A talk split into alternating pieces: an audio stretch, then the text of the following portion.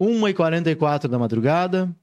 Estão acabando de tirar o corpo da última vítima do acidente, tal, do motorista. Como é que tu vai, tu vai chegar em casa, cara, e, e não lembrar de uma cena daquela? Como é que não... só dorme? Como é que só dorme? O bem comum é um oferecimento.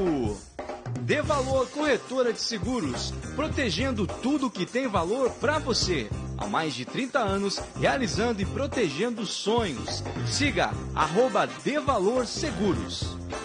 Doutor Tiago Ferreira Luiz, especialista em ortodontia e implantes. O dentista número 1 um de Joinville. Siga arroba Tiago F. Luiz Odonto. Lisboa espera por ti, receptivos e tours privados em roteiros diários exclusivos em Portugal. Experiências culturais e gastronômicas é com a Lisboa Espera por Ti. Siga no Instagram, arroba Lisboa Espera por Ti Tours. Hope Store roupas, calçados e acessórios. Visite a loja física em Joinville ou faça as compras pelo seu celular. Basta você entrar em contato no direct arroba Hope Store Oficial no Instagram. Quer colar a sua marca a um conteúdo bem comum? Então entre em contato agora mesmo pelo arroba bem comum e saiba como você pode voar com a gente. Bem em comum.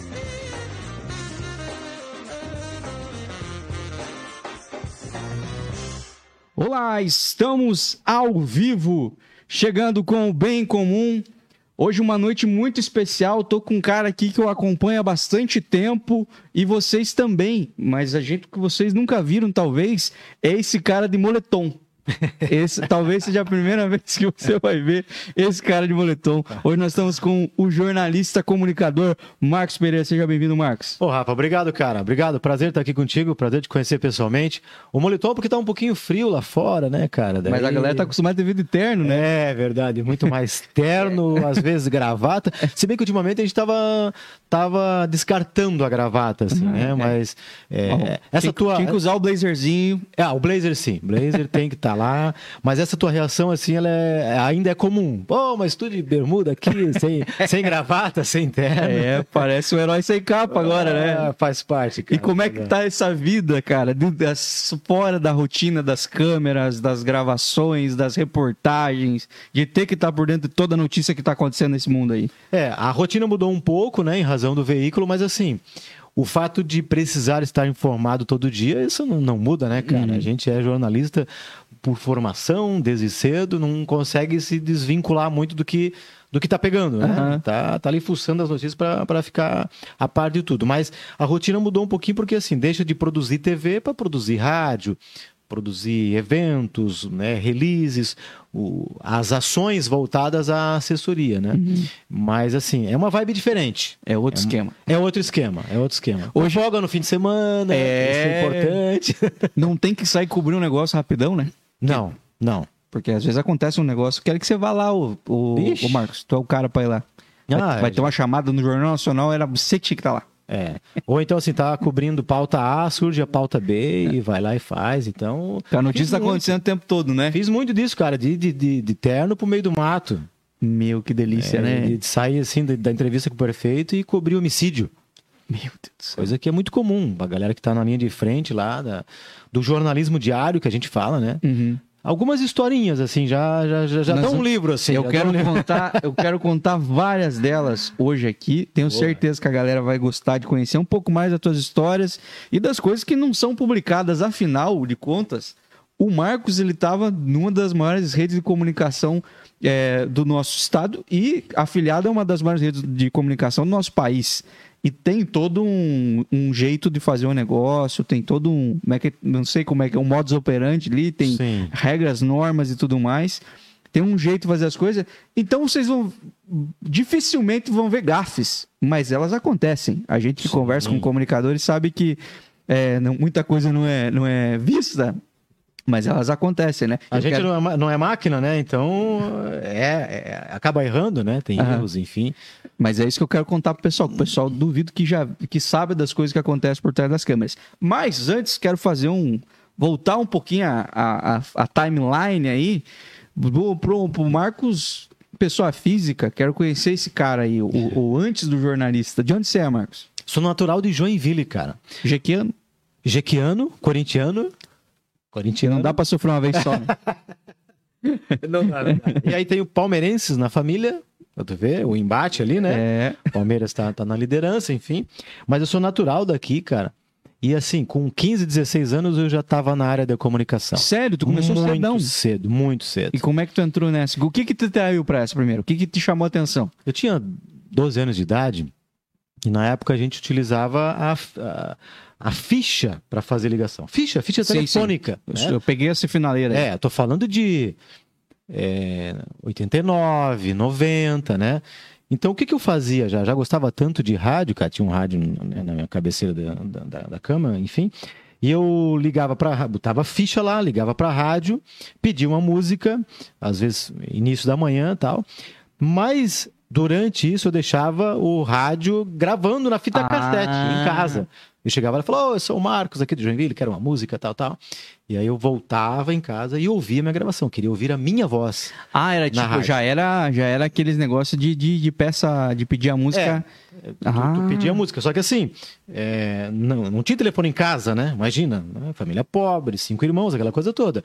Então eu saía de casa, pegava a a bicicleta e até um telefone público, fazia a ligação, pedia música, voltava, porque quando eu ligava para a rádio, e, né, o locutor me atendia, obviamente que eu estava ao vivo, então eu não tinha como me ouvir. Uhum. Então para isso eu deixava Gravando. a fita cassete em casa gravando. né? Uhum. Então eu chegava, voltava a fita para ouvir, o que eu tinha dito e tudo mais.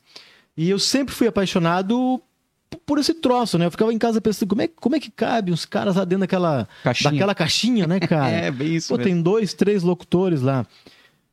E eu cresci ouvindo a Memória do Rosário, que já fazia o Gibizão, o Homem do Gibi, né, na antiga Rádio Cultura aqui em Joinville. J. Montes, que já é falecido, Luiz Gonzaga, que já é falecido. Uma turma forte do Uma rádio. turma forte. Eu ouvia a Rádio Globo, a Rádio Globo, inclusive, eh, de Brasília, né? A gente tinha um rádio antigo, Rádio Globo! Rádio Globo, Globo, né? Transmitia sempre futebol e tal. Aham. E aí eu sempre ouvia e ficava imaginando, cara, como é que eles fazem rádio, como é que é esse negócio e tal. E aí eu fui pro estúdio da antiga Floresta Negra AM, 1590 kHz, na Avenida Beira Rio, 925. E fui lá conhecer o estúdio e tal, e falando, é esse troço que eu quero fazer e tal. E comecei a aprender na parte técnica, eu era o operador da mesa, né? Uhum. Isso já com. Nossa, 15, muita 16 gente começou assim, né, Marcos? Ah, a maioria, né, cara? A maioria dos Cara, caras ma- que, vem- que chegam aqui no microfone começa assim na parte técnica. Que loucura, cara. Isso é, uma história que se repete muito, muito. Em mesmo. muitos casos. A maioria da, da galera que tá hoje, sim, os meus amigos, já foi, cara foi operador, né? Fazia sonoplastia, como a gente dizia. Sonoplastia. época. E às Sonoplastia. vezes era uma desgraça de grande, né, Marcos? A Antigamente. mesa era muito grande, era um botão Era um- que não acabava mais. É, eu cara. lembro disso, cara. Então, primeira, se vez que eu fui, errasse o botão ali. primeira vez que eu fui numa rádio, eu fui numa rádio lá, em- lá no interior do Paraná. E é, eu não conhecia, eu sempre conto essa história porque eu acho muito massa quando você conhece os radialistas pessoalmente. Sim. Porque a voz lá era AM ah, na época, né? Agora tem FM lá. Mas na época AM, então eram uns vozeirão. Era aqueles, aquelas vozes de Siqueira Júnior. assim. Potente, pesada, né? Aquela voz de responsa, assim. Mas eles chegavam na rádio, eram uns caras, eu, assim, baixinho, gordinho, às vezes, assim, sabe? Miudinho. É, não era o Não, cara... nem combinava a Não, voz. é, não cara. cabia a voz naquele ser humano. Você falava, como é que coube essa voz nesse cara? E, e às vezes era uma imposição de voz, assim, o cara ia trabalhando uma voz e tal. Sim. Na voz de AM. Mas aí, cara, eu cheguei num dia que eu cheguei no estúdio, vi o estúdio como é que era. Aí tava o, o cara que falava do outro lado do vidro e o cara do outro lado do vidro aqui operando. E era uma, uma mesa do tamanho da minha mesa, mais ou menos, assim, Sim, que o cara sim. operava assim, né? E não, não era computador pra você soltar a música, você só clica na música e sai tocando, né? O cara tinha que colocar ou o CD ou a fita na época lá das AM ainda, deixar no ponto o negócio aqui. Então o cara tava falando lá, o cara lá de cá tava virando um louco aqui, ó. Parando um monte de coisa. Dava o sinalzinho, você via os caras fazendo sinal um pro outro assim. E pode soltar a música, né? Play na música aqui, não sei o quê. Pagava a luzinha do, do, no ar, do, ar, locutor lá, né? Cara, era loucura. O sonoplasta se virava nos 30 nos Esse antigos. período aí era da, da cartucheira. Cartucheira é, um- é uma, uma fita um pouco maior, assim. Tu jogava ali, dava o play, e às vezes tu tinha que tirar uma e colocar outra. A fita voltava, era uma, uma loucura. Depois que veio o MD, o mini disc, depois que veio o CD. E as músicas, obviamente, que E as, vinhetas, e as vinhetas estavam em outro lugar, né? Ah, as vinhetas geralmente aqui, a hora certa aqui, lá tinha um monte de cartucheira, lá tinha uma. Cara, era uma loucura, o cara. operador era um polvo, assim, né? Aham. Era aqui, era um, era um polvo. Quer ver o cara que fazia isso comunicando, daí isso era o mais bravo. Não, mas nessa época n- n- não, não tinha daí. Era, era quase impossível. É. Tinha um outro que já começou ali, década de 90, já tinha um cara que estava aqui, que era operador, tá? Hoje é. Hoje isso não é. Não, isso é realidade É, em todos hoje- os veículos, né? Uhum. Mas naquela época. E, e o, a música era o LP. Então, o toca-disco estava aqui. Então você tinha que botar o ponto. Pô, né? acertar a agulha no ponto certo ali, É, cara. tinha que ficar olhando, você abaixava assim, botava a, agulha no ponto e ficava aqui, ó, segurando aqui, fazia, escutar, opa, tá no ponto. Né? Ficava ali, opa, é aqui. Essa aí fica- fase eu não Ah, peguei, agora- mas deve ter sido loucura, cara. Agora, Zezé de Camargo e Luciano aqui, daí tu aumenta aqui e solta aqui. Era assim, cara. Eu Meu era operador dessa época. Meu Tava Deus. aqui com a mão aqui e segurando aí. Eu- E às vezes o desgraçado do locutor se enrolava demais e ficava. E a mão cansando aqui, ó, e outra aqui. Porque você tinha que aumentar. Era, é tudo sincronizado. Uhum.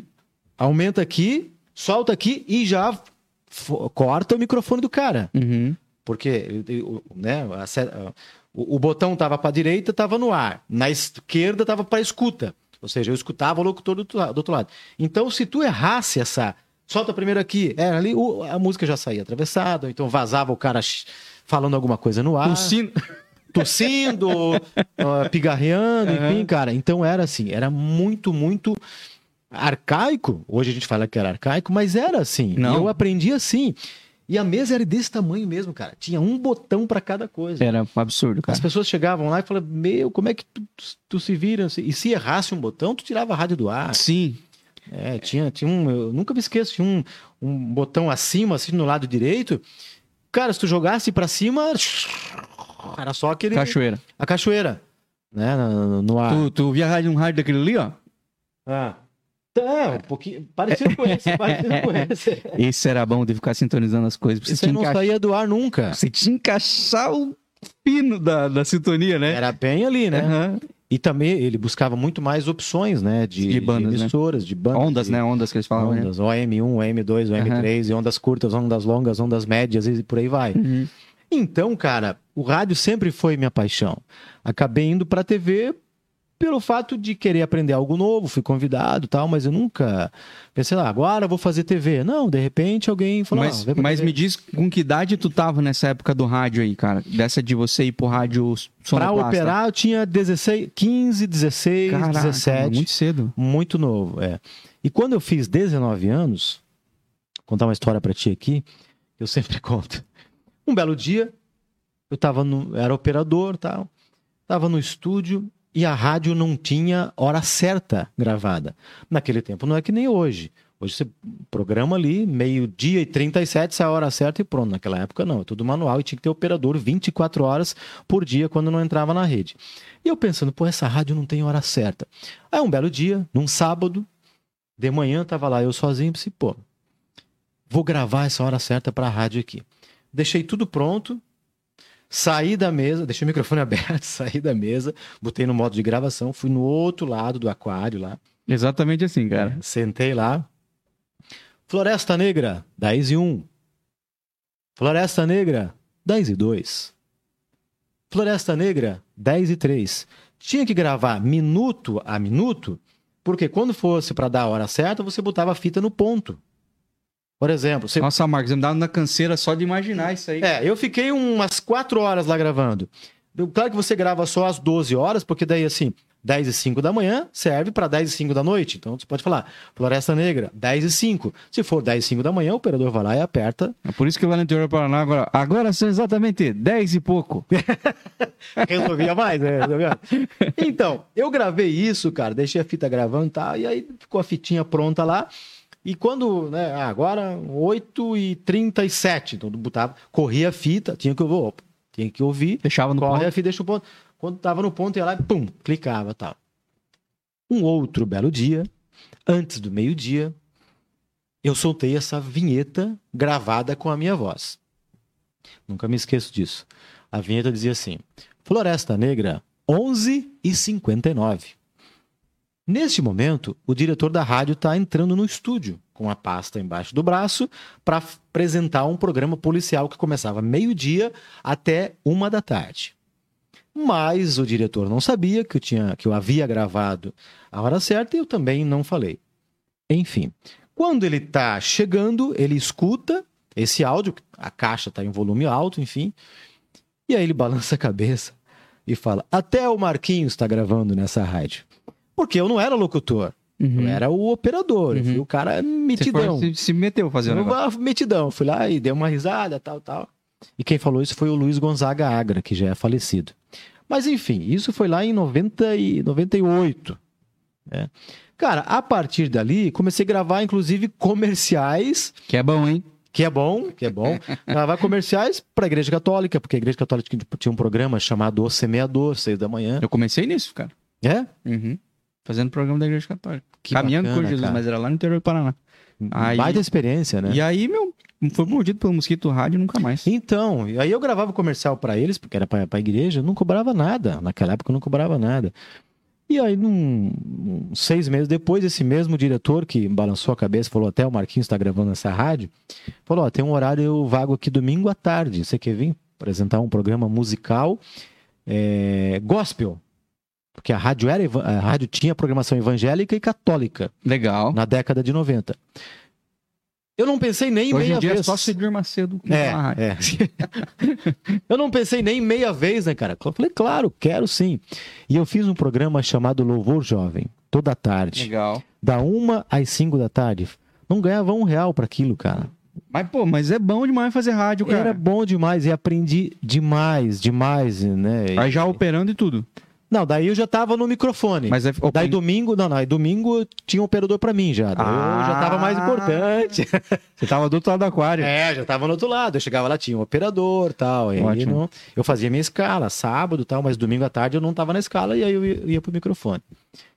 E ali, cara, aprendi muita coisa e tal. E quando eu tinha 20 anos, eu já era repórter de rádio, mesmo sem formação. É, você foi atrás dessa formação ou essa formação foi, foi acontecendo com o trabalho? Quando eu tinha 20 anos, comecei a fazer reportagem na Rádio Difusora, 1480, que hoje é a Rádio Arca da Aliança. Eu comecei a fazer reportagem de rua e eu era o repórter de rádio mais novo na época aqui em Joinville. Uhum. Novo de idade mesmo e de, de experiência. E depois disso, em razão da experiência no rádio, tá, surgiu a oportunidade de trabalhar para a TV Record. Aí nós já estamos chegando em 2002. E para reportagem de televisão, sim, tive que aprender, fazer curso, tal, tal. Mas a faculdade mesmo só começou depois, 2005, a faculdade de jornalismo.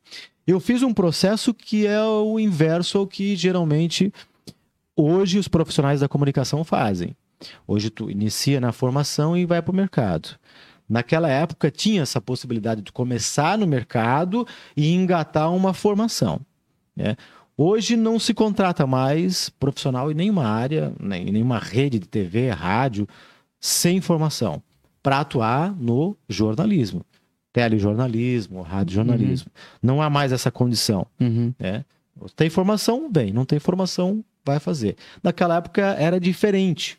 Mas é uma parceria muito grande que a, que a mídia local tem com o Ieluski, porque misericórdia, gente. Tem gente boa aí, viu? Claro que tem, cara. E tem Claro. gente ruim informada também, viu? Tem gente, é, óbvio. Tem gente que nunca frequentou uma cadeira da faculdade e é o melhor comunicador de rádio, de TV, de, de internet, de, de podcast, de tudo. Tem cara que desenvolve super bem. E tem gente formada que não consegue desenvolver. né? É, inclusive, essa é, uma, essa é uma briga Bah, histórica. histórica, né? Histórica, histórica. Dos jornalistas sem diploma versus jornalistas com diploma. Porque É. tem muita gente grande no Brasil aí que não tem formação e é muito grande, né? Não, tu pega as emissoras de rádio do interior, pô, tem cara que. Não dá pra ter. É, mas, mas tu tem profissional lá que, não tem formação, mas são ótimos comunicadores. Tu bota. E não dá pra presi- exigir que tenha, senão não vai ter nem rádio. Não, é, não vai. É, exatamente. Tu bota o presidente da, o presidente da República para esses caras entrevistarem e eles entrevistam Desenrola. e bem, né? E outra, a faculdade de jornalismo es- especificamente, a Univale tem quase 40 anos, tem um pouco mais de tradição, mas o Elusc, a primeira turma, se não me engano, foi em 99, 2000, Uhum. a primeira turma formada em jornalismo. Mas os braba de Joinville são tudo de lá, viu, galera? Vocês não sabem aí, mas grandes nomes da comunicação é a Bahia Lusque. É, a Baia Elusc, é. A minha faculdade eu terminei, terminei no Elusc. Comecei na Univale, aí mudei de cidade por causa da RBS e terminei no, no Elusc. Então, Mas legal, cara. Eu acho interessante esse caminho que você fez. e Assim, necessário, né? E necessário eu acho, também. eu acho interessante, sim, porque, cara, é, você, você teve uma história gigante, linda na, na comunicação, assim, construída, né? É, e é muito bacana isso. E, mas você experimentou isso, cara. Você viveu os momentos ali. Tem gente que vai entrar para a faculdade pelo, pelo, pelo que a gente enxerga da comunicação. Vamos dizer assim, cara, ver você na televisão inspira uma pessoa, um moleque lá no, no ensino médio e fala assim: pô, quero fazer isso, quero apresentar jornal, quero fazer repórter, Sim. quero ser repórter, repórter. Nunca teve experiência com isso. Nunca pegou o microfone e foi tentar falar com alguém. Aliás, ser repórter é uma das paradas mais difíceis que tem. Eu vou falar, entrevistar pessoas na rua, repórter de rua. Vixe. Esse de fazer, como é que é, noticiar... fa- Fazer enquete, por exemplo. Isso, é um inferno. Nossa, a gente fez um repórter em comum aqui. Eu sempre conto que foi um dos momentos mais desafiadores da minha vida. Assim, eu tenho facilidade para conversar com as pessoas, mas a hora que eu tava com o microfone na mão, parece que parece que eu tava com uma metralhadora. As pessoas fogem. É o que todo mundo odeia. Todo repórter odeia. Se tu pedir, "Vá- vai fazer uma enquete no centro da cidade, o cara tem três tipos de calafrios, tem... porque é difícil, cara. Não, então, e o cara faz a faculdade de jornalismo e comunicação e jornalismo ali, e aí ele se formou, ele conseguiu uma vaga na, na, numa empresa, num grande canal de comunicação, ou médio, sei lá, o que ele consiga no mercado onde ele se formou. E aí ele vai pra vida real e não é às vezes do jeito que ele imaginava, Não. porque é bonito ver na TV, né? É bonito ver o cara lendo TP. é bonito ver o Porque cara é tudo lindo. é bonito ver o cara de, de terno, mas é, tre é treva você tá na chuva, é, é treva você conseguir uma pauta, às vezes é essa parada toda que às vezes você vai descobrir durante a faculdade, mas na prática. E aí deve ter uma porrada de jornalista que com seis meses de experiência em jornalismo desistiu mesmo com o diploma, né? É. Então o teu caminho foi interessante, porque você conhecia aquilo ali. Você estava se capacitando para uma área onde você já tinha amor naquilo, já, você estava buscando a técnica naquilo que você já, já tinha paixão, que você já estava inserido naquele. Eu acho um caminho muito mais confortável, assim, menos. Você não perde tempo. Você- É, é. Não, você tem razão, porque assim, aliada à, à- à paixão, à vontade, o interesse em querer fazer um negócio, esse caminho acaba sendo mais prazeroso, obviamente. Você pega o, o caminho das pedras, assim. O problema é quando você está no meio da faculdade, o problema é quando você termina a faculdade e vai pro, pro embate da rua, que é isso muito que, que você falou, assim. Eu consegui experimentar antes da formação o que era fazer rádio pelo celular. Eu consegui exper- experimentar antes da formação o que era fazer TV ao vivo, fazer enquete, até apresentar jornal. Apresentei antes de ter a formação. Pô, fazia um jornal de uma hora na, na Record, lá em Itajaí. TP caía. Quatro, cinco câmeras. Dois, três operadores. Tem que desenrolar. Qual é o jogo que tu faz? Né? Jogo de câmera e o TP, pum, né? E, e- e nesse mesmo jornal, tem uma história que um dia eu, eu fazia merchan também, e aí eu tinha que chamar um merchan gravado. E aí, indo para um bloco, falei, ah, falei algo, agora é meio-dia e 41, vamos para o intervalo comercial, mas antes do intervalo tá chegando aí o rei do forró. Falei assim, aí o cara cortou e entrou o comercial. Não era rei do forró, era rei do forro. o nome era rei do forro. falou, imagina Rei do forro. Aí, eu- rei do forró. O cara já berrou aqui, né? Para, tem que corrigir isso. Porque imagina, cara, botava grana na TV, né? Ai, Aí, cara o rei do forró, chamei o cara de rei do forro. E por aí vai, né, cara? Por tantas outras coisas. E eu aprendi assim, cara. Tendo a paixão pelo fazer e botando a cara a tapa. Ah, é pra apresentar jornal? Vamos lá. Sempre fui muito carudo nesse troço assim. Uhum. Ah, vai entrar ao vivo. Uma vez eu fui para São Paulo, fiquei três dias lá, é, num treinamento. com- Tava o Boris Casoy, que tá fora da Mas aí é baita demais. Celso Freitas. É uns caras que são referência Uhum. e tal, né? Tem bagagem. Quanto tempo esses caras estão nos Meu veículos, Deus, né? cara. Eu conversei com esses caras lá, Jornalistas e opina- opinadores. né? opinadores. Marcos Rummel, né? Que Eu gostava do Boechat, cara. Meio. é, o Boechat, grande perda, né? E, uma outra vez eu fui pro Rio, fui pro Rio de Janeiro, cobri um negócio lá e peguei a equipe da Record lá. Eu saí de Santa Catarina, sozinho, cheguei lá, peguei uma equipe, gravei lá, os caras gostaram. Eu, ah, cara, vem pro Rio, não sei o quê. Eu falei, não, cara, deixa, deixa eu lá em Santa Catarina. E eu não tinha formação, Que loucura. né? E, então tu imagina assim, ó, eu, eu, eu tava trepado num- no telhado da minha casa, eu morava aqui em Joinville ainda na época. Quando ligaram pro telefone fixo na minha casa, daí 2000 e 2004, 2005. Ó, Marco, temos uma, uma proposta indecente para ti. Você vai lá pro Rio de Janeiro, vai cobrir um- a feira da Abave que tem lá. Tá falando, ah, beleza, ó, que legal. Quem vai comigo? Falei, não, ninguém vai contigo. Ah, mas como assim? Não, tu vai usar a equipe do, do Rio de Janeiro tal. A equipe oficial da Record lá do Rio de Janeiro. Aí tu imagina um cara sem formação, sem experiência, não sendo ainda. Não tinha formação de jornalista. Indo de- pra matriz. Indo pra matriz, chegando lá. E, e, pô, cheguei lá, veio o cara que era o câmera, o cara que ligava o tripé e o cara que segurava a luz ainda. E eu não tinha, não era acostumado com isso. Uma coisa. Aqui mal eu tinha o cinegrafista. Você virava, aquele, né? Se virava. Aqui mal tinha o cinegrafista quando trabalhava na, época- na, na época. O cinegrafista já dirigia o carro. Cheguei lá, pô, os caras estenderam o tapete vermelho para gravar uma reportagem e tal. Então foi assim que eu fui aprendendo. Uhum. E quando a RBS me convidou, a minha mulher me falou: Olha, eu acho que não sei se a RBS vai te aceitar. Ela falou: Ah, eu vou lá ouvir. Eu fui lá ouvir, ouvi a proposta, fiz a minha proposta, Sem formação ainda. Ah, tava a caminho, né? Então, você não tava formado. não tava formado. Que loucura, já cara. tava na faculdade, mas tava assim, terceiro semestre. Mas o nome Marcos Pereira já era um nome. Já existia, já, Certo, já legal. tinha, já tinha uma experiência ali de vídeo e tal. E daí eu falei pra minha mulher, ó, eu ganho X e eu vou pedir Y, já vou aproveitar porque já tava conhecendo um pouquinho o mercado, né? Uhum. Vamos valorizar esse passe aí. Que eu acho que é o certo, inclusive. É, e deu certo, cara. Deu certo, me contrataram, eu tava... Aí sim, eu já estava em Itajaí, fui até Blumenau, na volta, no carro, tava comemorando, né, cara? Pô, Uhum. meu sonho era trabalhar na RBS.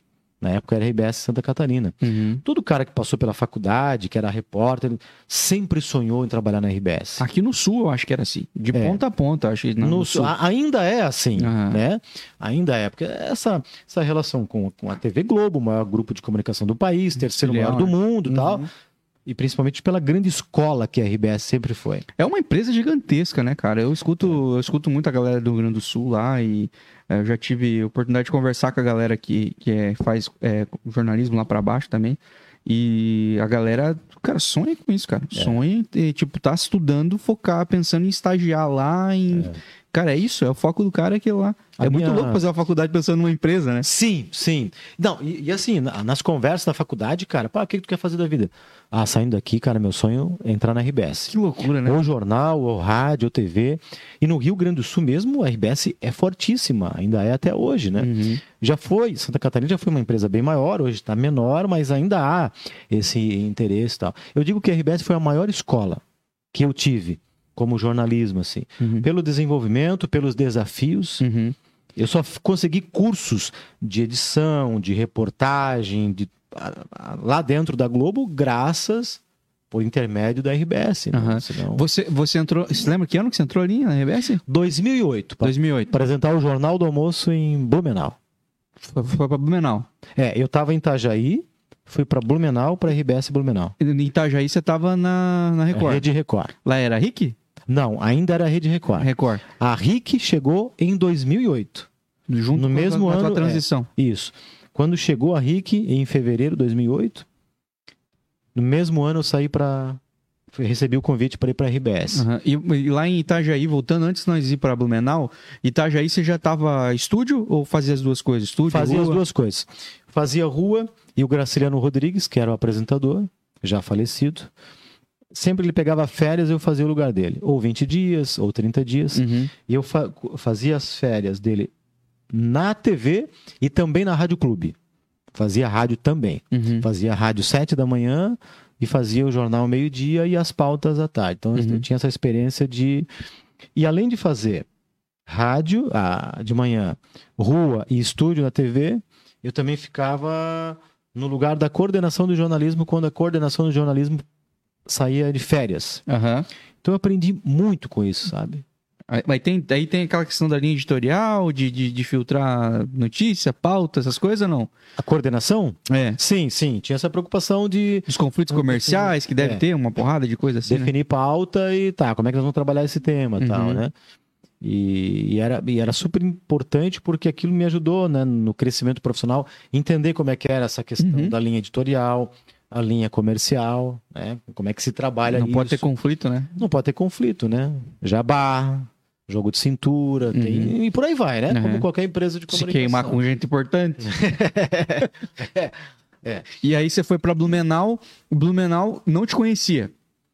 A, a, Não. a, a- a pessoal, vamos dizer, os, o pessoal, os espectadores de lá, os telespectadores de lá não te conheciam. Não, não porque a, Record era muito a região de Itajaí. Vez outra eu fazia matéria estadual ou nacional. veiculava lá. Daí veiculava lá. Mas aí quando você chegou em Blumenau na TV, foi uma grande novidade. Para a população de Blumenau, sim. E, Era- e era diário.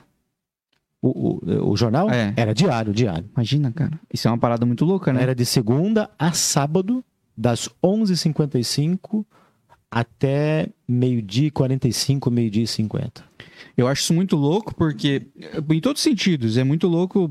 Imagina, se fosse aqui em Joinville, acho que você já conheceria muita gente da equipe, porque você era do meio. Você já conheceria como funciona a a- o jeito do Joinville se comunicar e tudo mais, né? As causas de Joinville, assim, tudo mais. Causas e causas de Joinville. Em Blumenau era uma cidade da qual você não era, né? Você não era blumenauense. Uma galera que não te conhecia num novo canal de comunicação entrando todo dia na casa das pessoas, né? Isso deve ter sido disruptivo, né? E foi muito desafiador, e porque assim, e, e 2008 foi o ano que deu a maior tragédia em Santa Catarina. O que aconteceu? 2010 é 2008. A enchente que destruiu o Morro do Baú, 132 mortos em todo o estado. O mês de novembro, outubro e novembro, choveu uns dois meses. Caraca, O bicho. Morro do Baú, o Luiz Henrique da Silveira, na época, era governador, ele sobrevoou a região de helicóptero e ele até deu, deu uma frase assim que ficou marcada, né? O Morro do Baú tá derretendo que nem sorvete. Descia tudo, né? Barro, montanha, árvore. Isso soterrou muitas casas. E aí eu fiz uma entrevista pro Fantástico de uma pessoa que era moradora de lá que perdeu 17 pessoas da mesma família. Nossa, mano. Inclusive o pai, a mãe dele e todos os irmãos. O cara ficou sozinho no mundo. Total de 17 pessoas. Por quê? A região lá é uma atividade agrícola e as pessoas, né, as famílias ah, iam crescendo. Uma colônia mesmo, Uma colônia, Uhum. né? E aí vão, vão, vão, vão cultivando terras tal, e a família se instala e vai crescendo e fica por ali. E aí o Morro do Baú desceu, soterrou um monte de casas tal. Então esse foi um período muito difícil. Foi exatamente o ano que eu cheguei em Blumenau.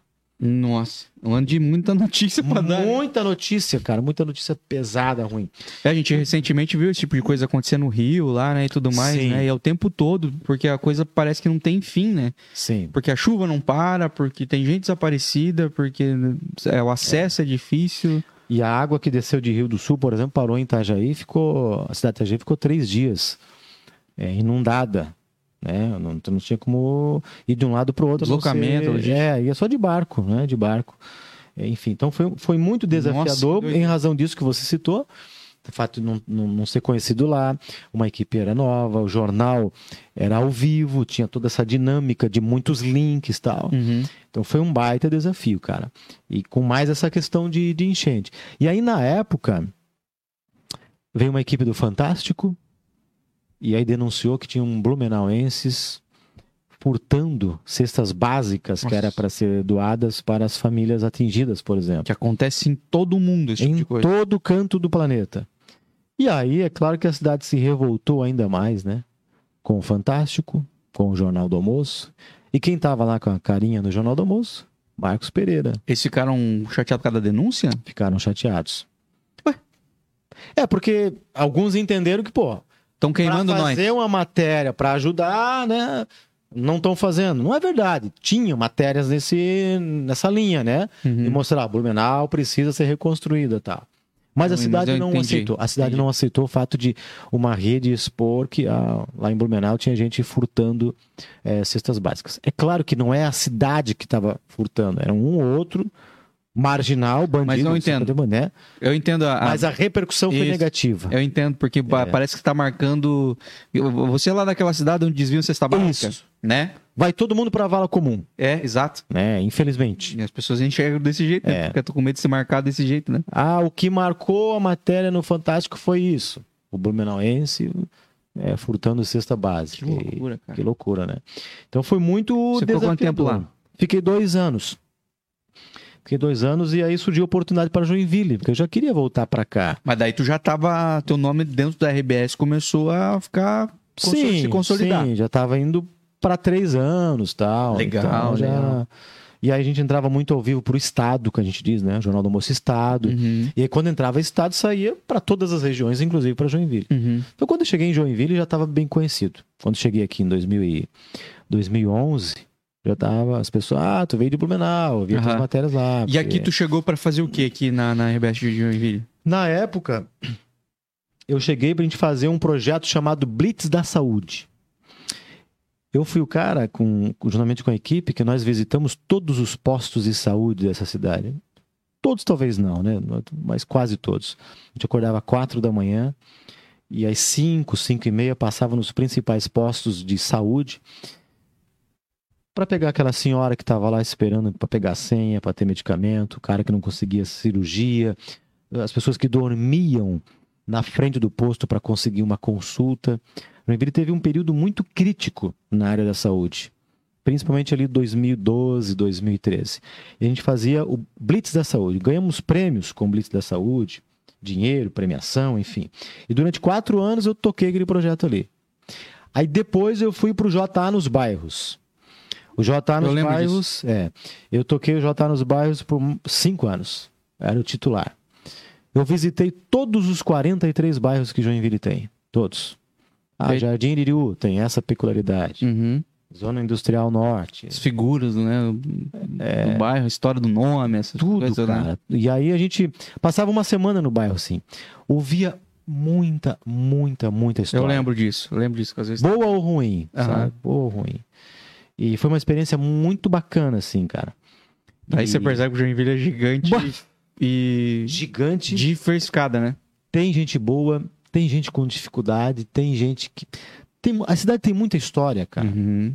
E, não, e assim, ó, não vai pensar que Joinville é formada por paranaenses, Joinville é formada por... Não, hoje não mais, né? Hoje, tipo, Naquela época já tinha, sabe?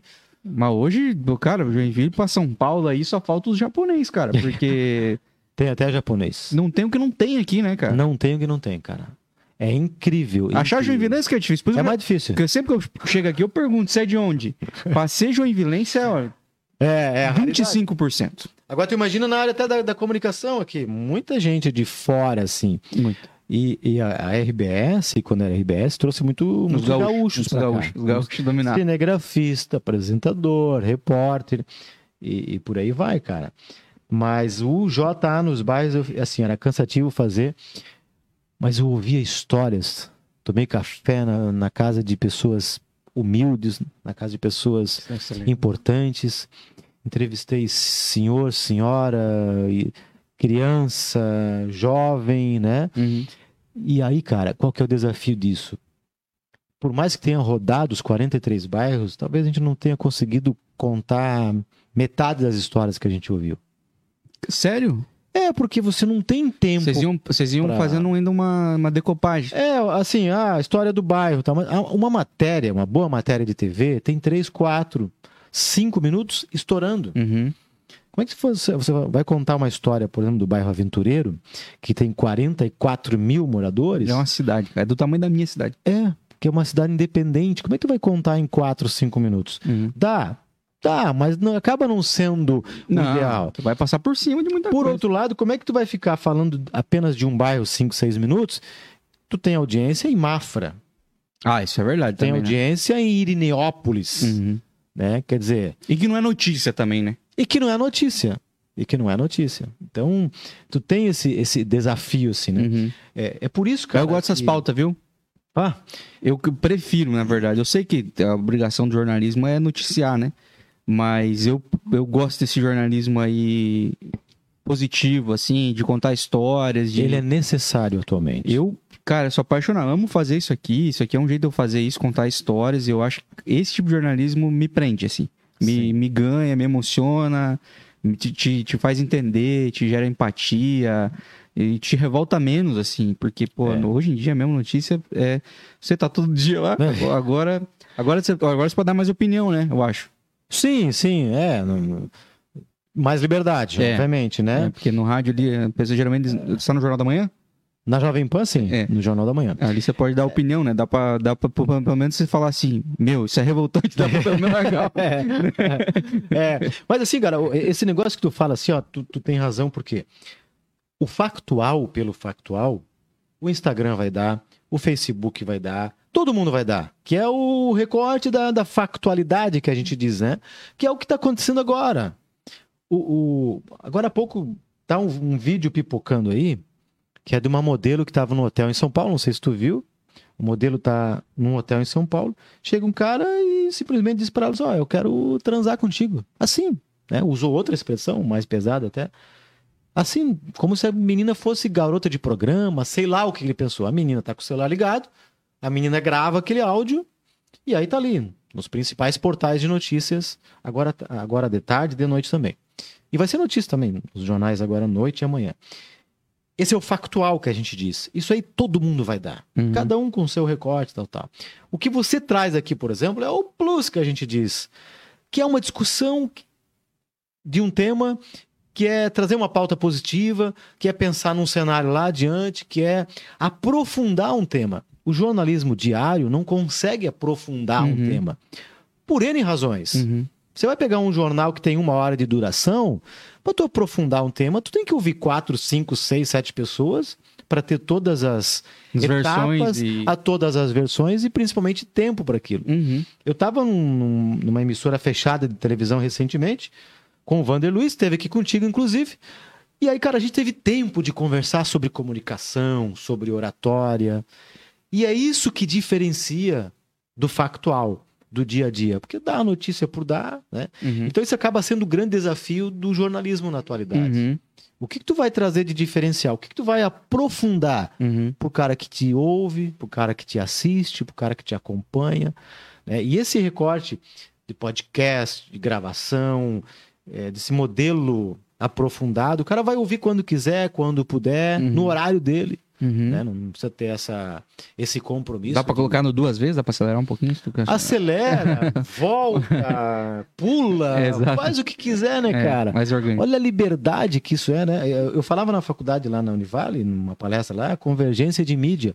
O celular hoje, ele serve inclusive para ligar, para fazer ligação. Dá até pra ligar. Dá até para ligar, mas pelo celular você lê o mundo, você fala com o mundo, isso a gente chama de convergência de mídia, Uhum. né? Que é um, um, um modelo assim que não, não tem mais como voltar Uhum. né?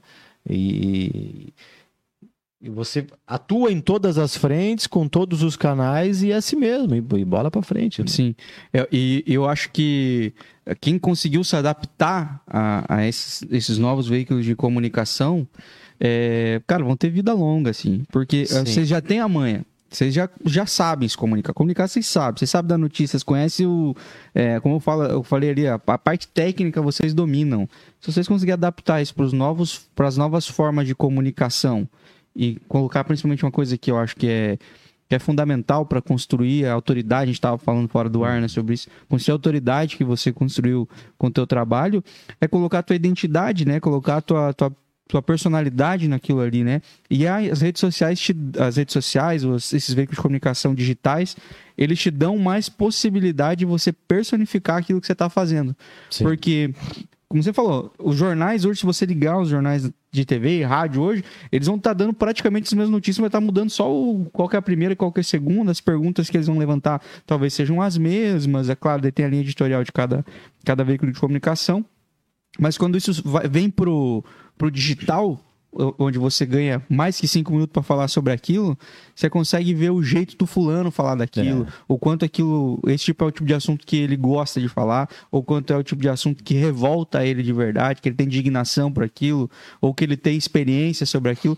Que no jornal, por mais que você dá uma notícia lá, vamos dizer que você dá notícia de uma tragédia que aconteceu de, sei lá, ter entrado água numa casa aqui em Joinville, que uhum. deve ter dado esse tipo de notícia sim, muito, né? sim. né? Mas e já aconteceu contigo de repente, alguma casa que você morou entrou água, mas no jornal você não tem a oportunidade de contar essa experiência. Falar, ah, isso já aconteceu comigo, eu lembro como foi, eu, me, eu, eu sei o que é passar por isso, eu sei a dificuldade que é.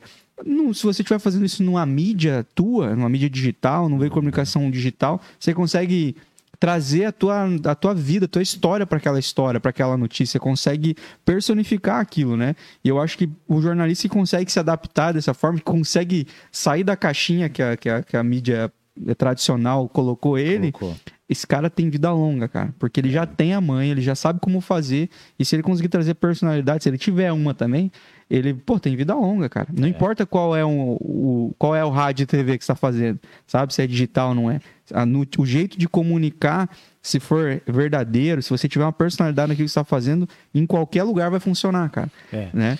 O, o que você fala, assim, o, a, o grande desafio é a humanização do negócio. Essa né? é a palavra. Porque hoje você até vê em alguns veículos esse toque um pouco mais, né, de, de humanizar a reportagem e tal.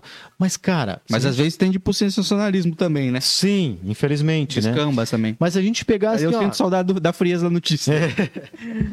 tu pegar três, quatro anos atrás, isso não existia. Não. É. Tu pega as grandes redes hoje, tu vê o, o cara que opina, que às vezes né, faz algo diferente, tentando humanizar um pouco e dizer: olha, isso aconteceu comigo. Isso ainda está mudando, mas nos veículos tradicionais ainda é um grande desafio. Não, não tem essa liberdade uhum. é, necessária para desenvolver isso.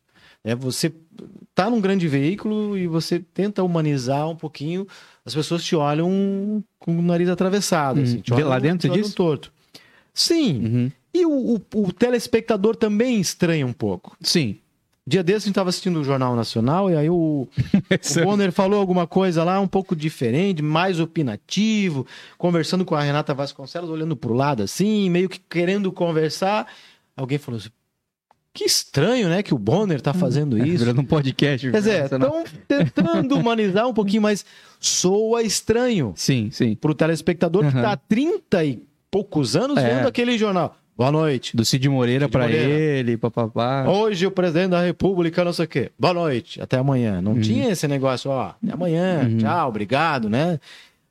E na, na mídia alternativa, que é essa questão da liberdade, que é o que você faz aqui, o que a gente já está vendo na prática, essa liberdade já funciona há muito tempo. Uhum. Né? E a pandemia acelerou isso, acelerou muito Sim, isso. Sim, com certeza. E que bom, cara, que bom, porque o que, que, o, o, que, que o ouvinte, o que, que o telespectador ganha com isso? É entender o contexto. Uhum. Você imagina se a gente conversa uma hora aqui e aí no outro dia você pega um recorte de cada fala, joga num, num determinado programa de rádio e TV amanhã. O cara que pega aquele contexto ali não vai entender a, a totalidade do negócio por N motivos, porque toda comunicação tem um ruído, né? Uhum, uhum. Tem um ruído. Às vezes o, o cara não entende porque não quer, o cara não entende por, motivos alheios àquele momento da comunicação, enfim, isso faz parte do processo de, de comunicação. E aqui não, você tem tempo, opa, o que estão falando lá? Uhum. Tem uma hora, quer dizer, tu entende o contexto, aprofunda, né? Então tem essa, essa liberdade. Sim. Que bom que tem isso, cara. Mas, eu, mas eu, eu gosto de, como eu falei assim, de ver pessoas como você é, é, vim, tendo possibilidade de explorar mais esse, esse lado digital.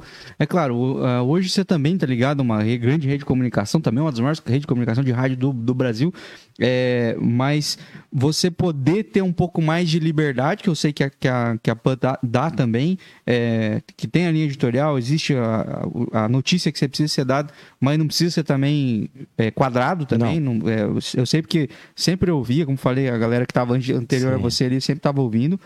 E mas eu gosto de ver os profissionais, a galera que. Porque assim como você saiu de um grande veículo de comunicação, para muita, muita gente tá que tá na faculdade agora de comunicação jornalística tá pensando, meu Deus, o Marcos Pereira é da Globo, né?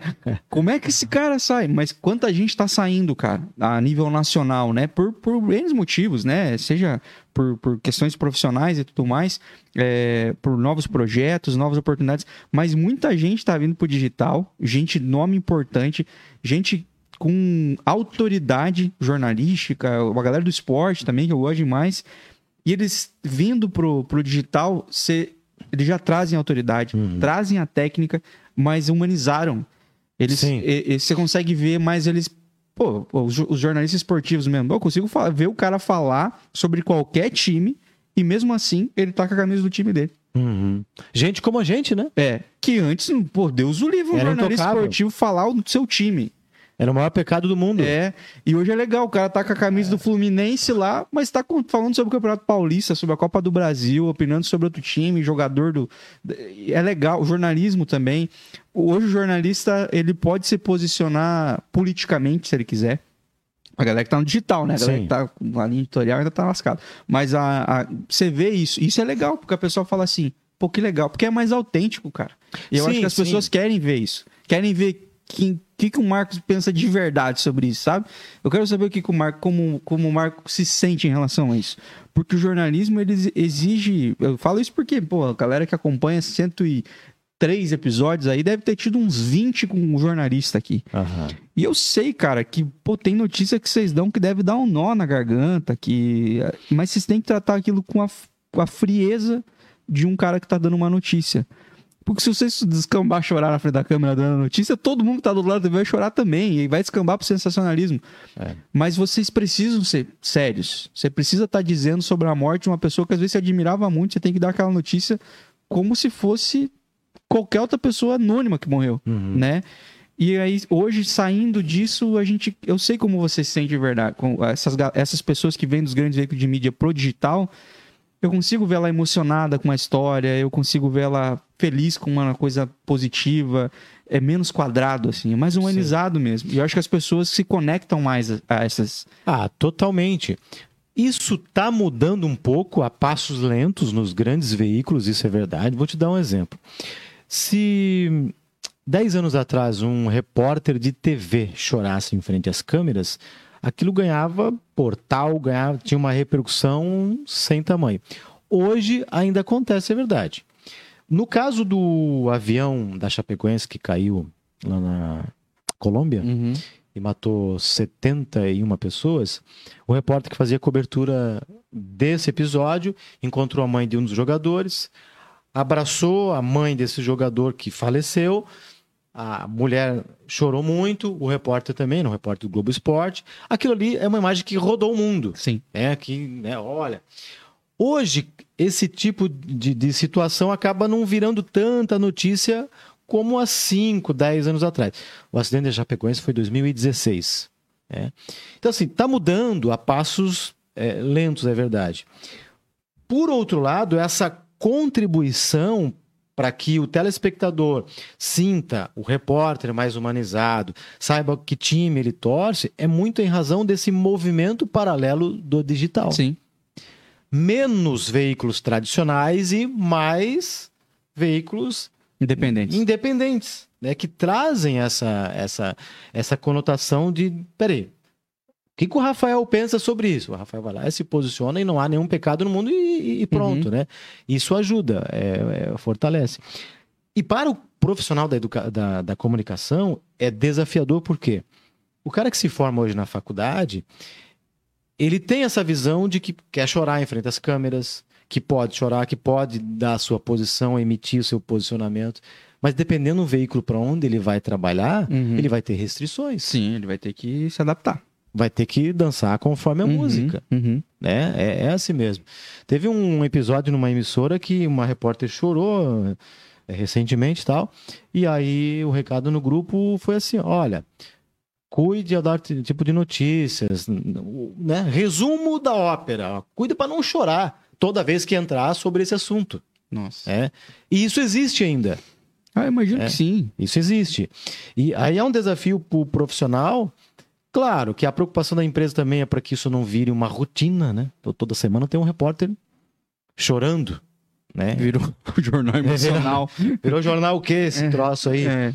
né? Por outro lado, a faculdade às vezes fala o seguinte: olha, você vai cobrir homicídio, você vai cobrir isso, você tem que ser forte porque você vai ver coisas tal, tal, né? coisas horríveis. Uhum. Você vai, vai cobrir de tudo. Agora, eu disse até na última, no último papo sobre a profissão que a gente não vai ter um escudo, chegar lá, fazer uma notícia, ah, agora é, você é a fonte, eu vou te entrevistar, o que tu falou, eu, eu tô com o escudo aqui, pronto, não me atinge. Uhum. Cara, o, o, O repórter mesmo é um inferno, cara. é, mas o, o- tá? ônibus, o ônibus que caiu na Serra Dona Francisca, 52 mortos. Eu tava lá, fiquei até de madrugada lá. Eu fui um dos últimos a sair, no sábado, 1h45 da madrugada. Eu tava lá na grota. Estavam tirando o corpo do motorista do ônibus. O ônibus desceu, você imagina. O ônibus bateu de frente, bateu numa rocha, tava ele, o filho dele de 12 anos, numa poltrona assim ao lado. Então você não sabia o o que estavam tirando dali, se era o motorista, se era ferro, se era lata, o que, Sim. o que fosse. E a gente estava lá. As cenas são muito fortes. assim, né? 1h45 da madrugada. Aí eu gravei a passagem. Eu e o cinegrafista. Nunca me esqueço disso. Olhei no relógio assim, a câmera estava ligada, já com a luz, porque era de madrugada, estava escuro. Falei, 1h44 da madrugada, estão acabando de tirar o corpo da última vítima do acidente, tal, do motorista. Como é que tu vai, tu vai chegar em casa, cara, e, e não lembrar de uma cena daquela? Como é que não- só dorme? como é que só dorme? Um bombeiro falou para um outro profissional lá da imprensa que estava lá. O bombeiro falou assim: ó, cara, eu vou chegar em casa. Sabe o que eu vou fazer? Vou chegar em casa e vou abraçar meu filho. O bombeiro falou. Isso aqui é muito forte. Quando eu cheguei lá no, no local do acidente, estavam 41 corpos. Esse acidente matou 12 crianças. Você Nossa. imagina? Essa 12 informação eu não crianças. tinha. 12 crianças. Você sabe o que é 12 corpinhos, um ao lado do outro? Não tem como, cara. Tu Não, você tá doido. É, não tem como. Não tem faculdade no mundo que te ensina. Não, não tem ah, linha editorial que te... Chega ali. E que bom que tu sente alguma coisa, que tu Sim. humaniza. É preciso, cara. Nós não somos máquinas. O jornalista não deve ser máquina Uhum. há muitos anos, alguns anos atrás, se pregava isso, que o jornalista era o cara imparcial, todo durão, que, né? Não tem e não deve mais existir esse tipo de jornalismo. Uhum. O jornalista, ele é profissional como qualquer outro profissional. Claro, ele tem as técnicas da entrevista, as técnicas para fazer o recorte da informação, Uhum. para que seja melhor entendível, Uhum. né? Isso tem. Agora, e, e- e o juízo de valor que cada um tem, em algum momento vai aparecer numa frase que tu vai escrever de uma matéria. Sim. É indispensável isso. Uhum. Não há como né, não associar.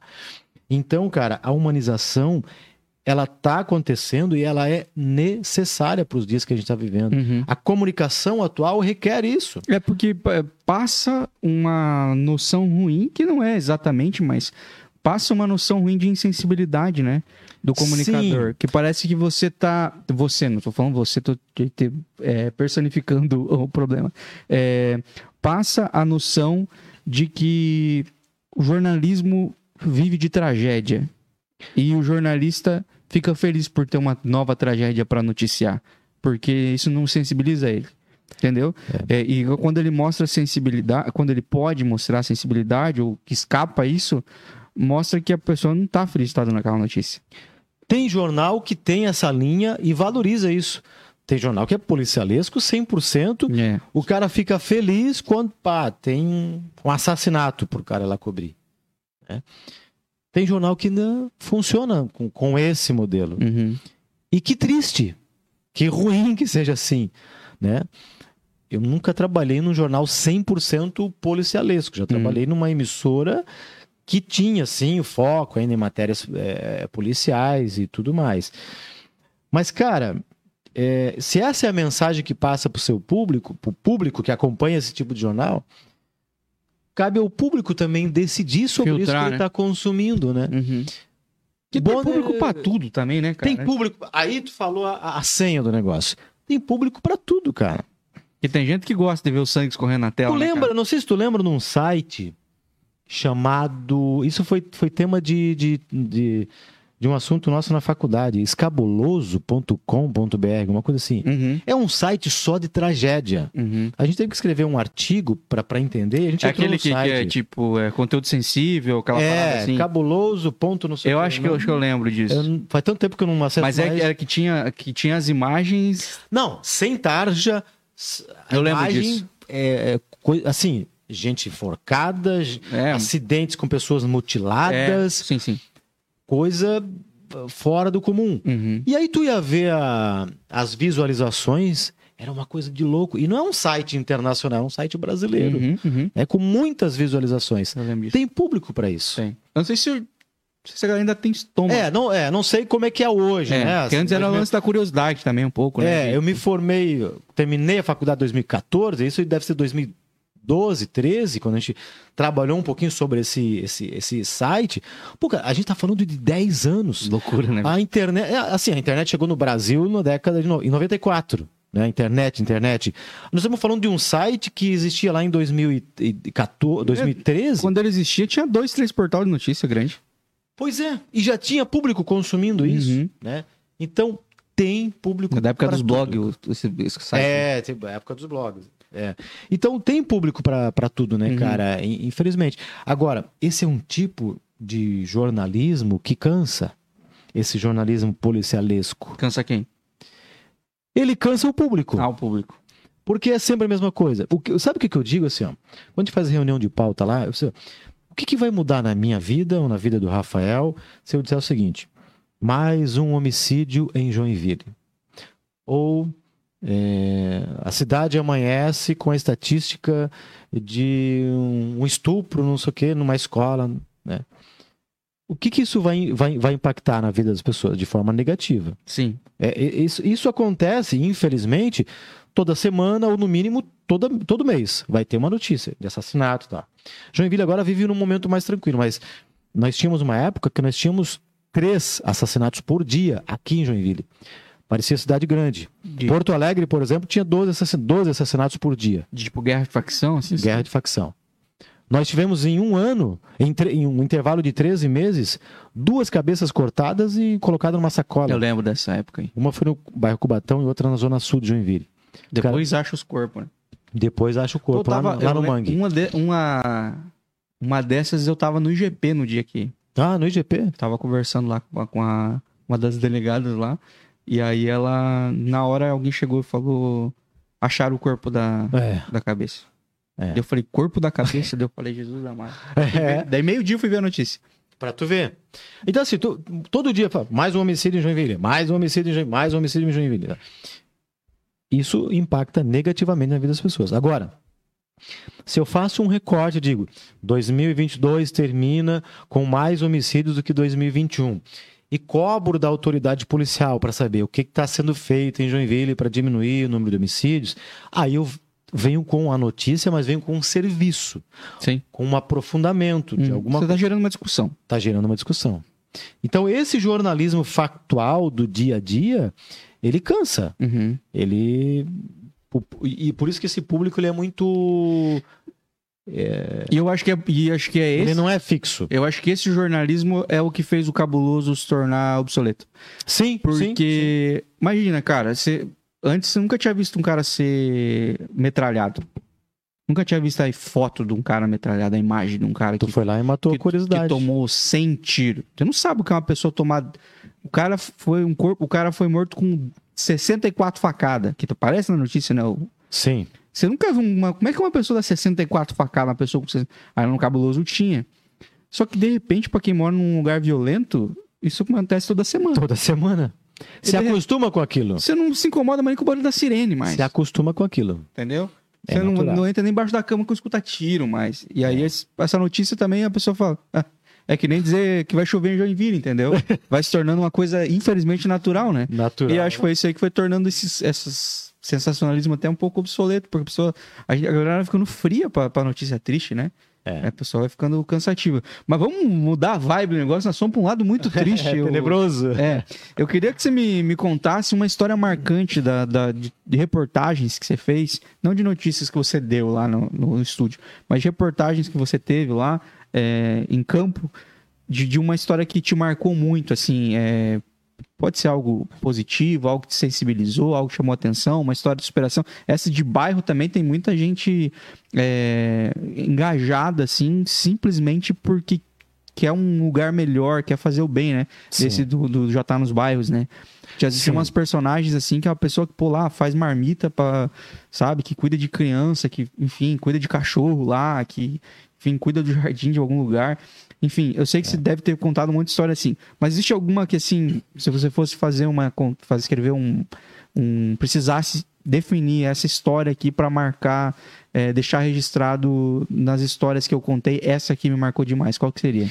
Cara, teve um, um episódio que aconteceu durante a enchente de 2018, que ainda eu estava na região de Blumenau, mas, claro, em razão do volume de notícia que tinha, todo mundo foi para a rua. Eu apresentava o Jornal do Almoço, fazia estúdio, mas de tarde tinha que ir para rua, porque era um volume de, de, de situações para cobrir muito, muito grande. E aí eu saí de Blumenau, fui até a região de Itajaí, já no no período de, de pós-enchente, assim. E a gente fez um serviço lá, cara, que eu tava cobrindo para para televisão, mas fazia rádio também pelo, pelo celular. E tinha uma, uma localidade que não tinha energia elétrica, muito em razão dos últimos acontecimentos de enchente e tal. E o que, que a gente, a gente como, como equipe, conseguiu fazer naquele momento, que era informar, avisar as pessoas onde tinha comida, por exemplo. Porque os supermercados, dois supermercados foram saqueados lá. E os outros, com medo de abrir, fecharam as portas. O cara contratava segurança para deixar na porta do supermercado, porque a galera estava saqueando. As pessoas estavam passando fome. Não chegava caminhão de alimento, não, Uhum. né? enfim. A gente andava de bateira em algumas regiões lá, com o microfone na mão, cinegrafista com, com a câmera. Nós andávamos no helicóptero do exército. Eu saí do aeroporto de Navegantes, fui até Ilhota com um helicóptero presidencial, Uau. aquele que leva o, Uhum. o presidente da República, enfim. E aí, no Morro da Cruz, lá tem o Morro da Cruz, na região de Itajaí, tinha um ponto que tinha comida, cesta básica, tal, tal. E a gente, cara, através, é, através principalmente dos rádios, quem tinha rádio a pilha, porque em algumas regiões Tinha não tinha gente. energia elétrica, e aí nós conseguíamos, eu e o cinegrafista, por onde a gente passava, a gente falava, ó, lá no Morro da Cruz tem comida. Era o único ponto que a galera conseguia ter, porque os helicópteros chegavam, levavam, tá? E era o único ponto que tinha comida disponível, cara. Então, assim, ó, tu vê uma senhora, uma senhora com um filho no colo, com mais três crianças pequenas, assim, te agradecendo, dizendo, meu, obrigado. As pessoas não tinham mais esperança de nada Não sabiam Porque o que a o que água- fazer nem pra onde ir. para onde ir e não tinham o que fazer. Então, uma senhora dizendo assim: olha, obrigado pela informação. A pessoa atravessava uma rua com, com água, com lama, onde não tinha água, ainda tinha lama, para ir até o Morro da Cruz para comer. É. Olha a relevância dessa, dessa, dessa informação. Uhum. Não era nenhuma grande matéria que foi pro Fantástico, né? O que eu fiz que foi pro Fantástico foi esse episódio do cara que perdeu 17 pessoas. Muito triste, né? Uhum. Então, esse momento marcou muito pelo lado positivo. Fez a porque, diferença. É, eu, eu, como era um profissional da comunicação, eu tinha informação de onde tinha comida. Então, por que não compartilhar que quem, com quem precisava daquela informação Uhum. para encontrar a comida? Uhum. É, e aí eu falava para as pessoas, olha, lá no Morro da Cruz, né, porque era, era um morro, morro, é um morro mesmo, né? Não era pavimentado na época. Hoje é uma rua de calçamento, assim, ó. Lá tem comida. É o único lugar nessa cidade que tem comida. E se eu falei isso para 15 ou 20 ou 30 pessoas, eu imagino umas 15 ou 20 pessoas. Se eu tivesse falado para uma ou duas famílias, eu já estava super feliz, né? Então, aquele momento ali marcou muito Uhum. das dificuldades que eu vi. Por, que eu vi. Porque nessa mesma semana, cara, eu gravei uma cena que até hoje está no arquivo lá da. Na época era RBS, não era NSC. Eu fiz uma matéria e a minha matéria, o off, começava assim. O off é quando aparece só a voz do repórter. São quatro e cinco da tarde. Só agora essas duas meninas conseguiram almoçar. Qual foi a imagem que cobriu esse off? Eram duas crianças, senta... crianças sentadas no meio-fio. Nunca me esqueço da imagem. uma com uma, uma- um, um garfo, uma colher de plástico do lado de lá, e a outra que estava no lado de cá também com um garfinho de plástico, e desses de comer em festa de aniversário. Só tinha um prato de macarrão. Aquelas duas crianças estavam dividindo o mesmo prato, o mesmo macarrão. Uma tinha quatro anos e outra tinha sete. Nunca vou esquecer disso porque eu perguntei e coloquei isso, essa imagem na matéria. Então tinha uma segurava com o bracinho, comia, e a outra do lado de cá comendo, como se aquilo fosse um Banquete. filé mignon, melhor banquete. Porque era quatro da tarde, cara. Mas- Eles não tinham comido ainda O dia todo. o dia todo. Porque não tinha, os mercados fechados, saqueados, não chegava mantimento. Não chegava, não tinha, as pessoas não sabiam mais o que fazer. Então, quando tu vê aquilo ali e ao mesmo tempo tu chega para uma outra família e fala, ó, lá no morro ainda tem, tem comida. Sobe lá. Estão cozinhando miojo lá. Mas tinha comida. Então, isso me marcou muito, assim. E teve outras histórias também. De, por exemplo, aqui em Joinville, uma vez eu fui entrevistar um cara e o cara falou assim pra mim: Não, eu te dou entrevista se tu me pagar duas cervejas. Tá vendo aquele bar lá? Me pagar duas cervejas, eu dou entrevista pra ti.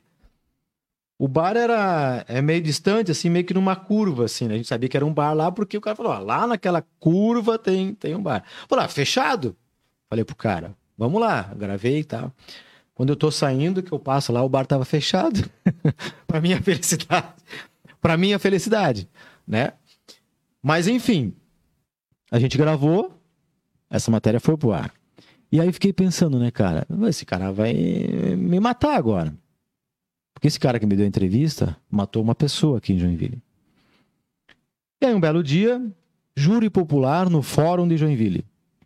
Marcos vai cobrir, não sei o que, tal, tal. E quando eu vejo o nome lá do réu, era esse fulano, O que você entrevistou? o que eu entrevistei. Pensei, agora esse cara vai me aguentar pelo pescoço lá no fórum e vai. Cadê a minha cerveja? Mas não, cara, nem lembrava mais, né?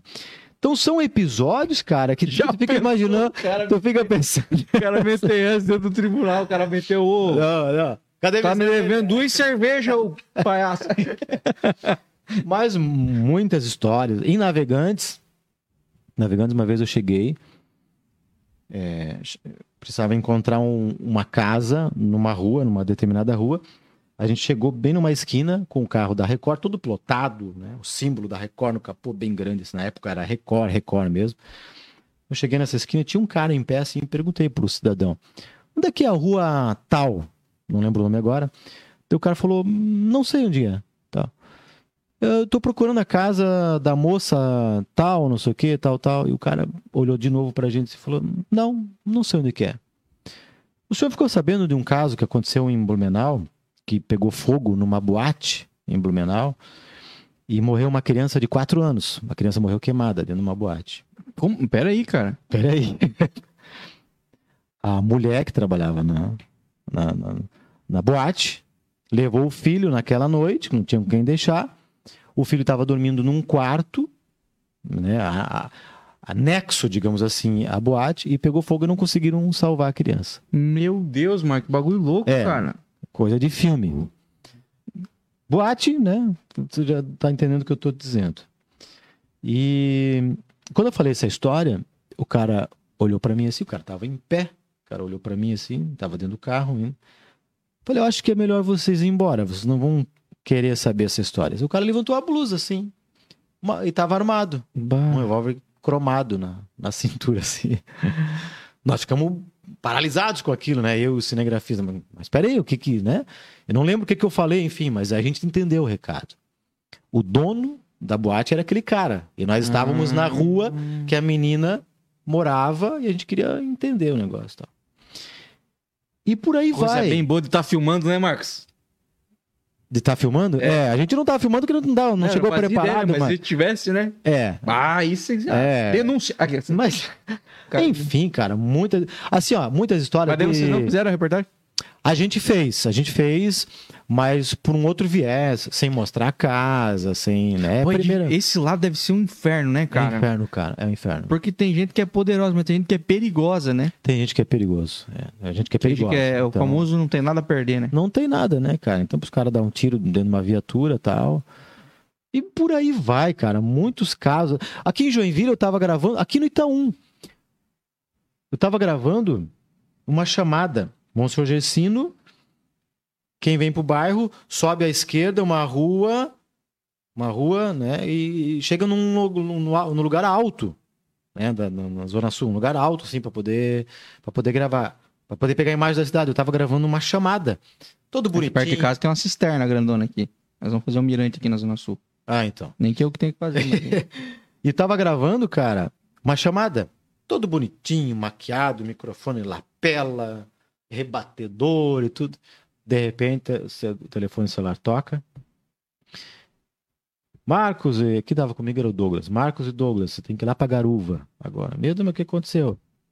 Caiu um avião em Garuva. A gente desmonta tudo aquilo ali, cara. Rebatedor, tira o microfone, tava tudo bonitinho, né? Social, camisa passada, blazer e tal. Aquela é, vai entrar no carro já era. entra no carro e começa a fazer ligação. Meu Deus, a gente não sabia se era um avião da Gol que tinha caído, Um teco-teco. um teco-teco, caiu um avião. E vamos pra lá. E aí liga e, né, e vai buscando informação. No meio do caminho a gente descobre que era um avião agrícola que caiu lá no Uhum. Bananal. Mas até a gente chegar lá no local, enfim. Cara, resumo da conversa, assim, para chegar até no, no local onde estava a aeronave, eu botei a mochila nas costas e fui e- e voltei com barro até o joelho, assim. Aquela camisa passadinha que tinha virou num, num alho, né? Por quê? Para poder chegar ao local e poder gravar, nós chegamos lá, o piloto estava vivo. O piloto estava vivo. Ele morreu ali, na nossa frente. Você tá brincando, Marcos? Sim, ele estava muito machucado. Inclusive, é, ele foi perdendo os sentidos, aí foi Porque a reanimado. aeronave é embaçado, né, cara? Puf, demais. Ele teve azar porque ele, ele se perdeu e bateu numa árvore, bicou e a gente chegou, eu cheguei lá, eu vi ele ainda. Ele tava vi- tinha um corte na testa, um corte profundo assim, mas estava vivo. Você, pô, menos mal, mas ele morreu ali, infelizmente, com toda a equipe, tá? Caraca. Então assim, tu sai uma- chamada pra dizer, ó, Num lugar tranquilo, pá, um dia lindo, cara. Um pra ter que lindo. meter uma trilha ainda ver uma tragédia no final. Uma trilha e barro até, né, no mínimo até o joelho, assim. Pra voltar com uma notícia horrível. Horrível. E aí tivemos que dar essa notícia ao meio-dia, assim, né? Uhum. Então, esse jornalismo te traz muitas histórias de, de vida. E, e às vezes, assim, ó, eu chegava em casa e pensava, como minha vida é boa. Pô, eu tenho minha família, tenho uma casa, tenho um carro. Que quando tu começa a ouvir, ouvir histórias de pessoas, a dor das pessoas, os dilemas, os problemas que as pessoas enfrentam, aí a gente vê que a gente não, não tem problema Uhum. né? A gente não tem problema. Eu fazia CJA nos bairros e uma época a gente conhecia o vizinho nota 10, quem era o vizinho nota 10, Ah, sim, sim. né? Eu lembro disso também. Ah, o Rafael aqui no Itaú é o vizinho nota 10, tinha votação e tal. Mas às vezes a gente ouvia histórias assim das mais difíceis possíveis, né? De tu parar na frente do cara assim e, e pensar o seguinte: de que forma que eu posso ajudar essa pessoa, né? A gente vê que não tem problema, que tem uma vida boa. Você volta grato, né? Volta grato, Volta volta muito grato, cara. Uhum. Teve alguma, alguma assim que você. Que, que te deu um nozão na garganta, assim, que você, que você chegou a. meter um corte, assim, que você teve que falar assim: corta, corta, corta, corta. Sim, porque tinha casos, cara, que não. Não é que não valeria a pena, mas assim, é, a gente usava um- uma expressão que era muito mundo cão. A gente expor tanto sofrimento daquela família, assim, da, daquela situação, assim. Geralmente os casos que envolvem família, né, e são os mais graves, assim. Te dar um exemplo. Interior de Garuva. A gente foi fazer uma reportagem a gente tinha que entrar num picadão assim, picada, picada mesmo, picadão assim, para chegar até um, um casebre, onde estava uma mulher com dois filhos. Um era bebê e outro era maiorzinho, do, três, três anos e meio assim.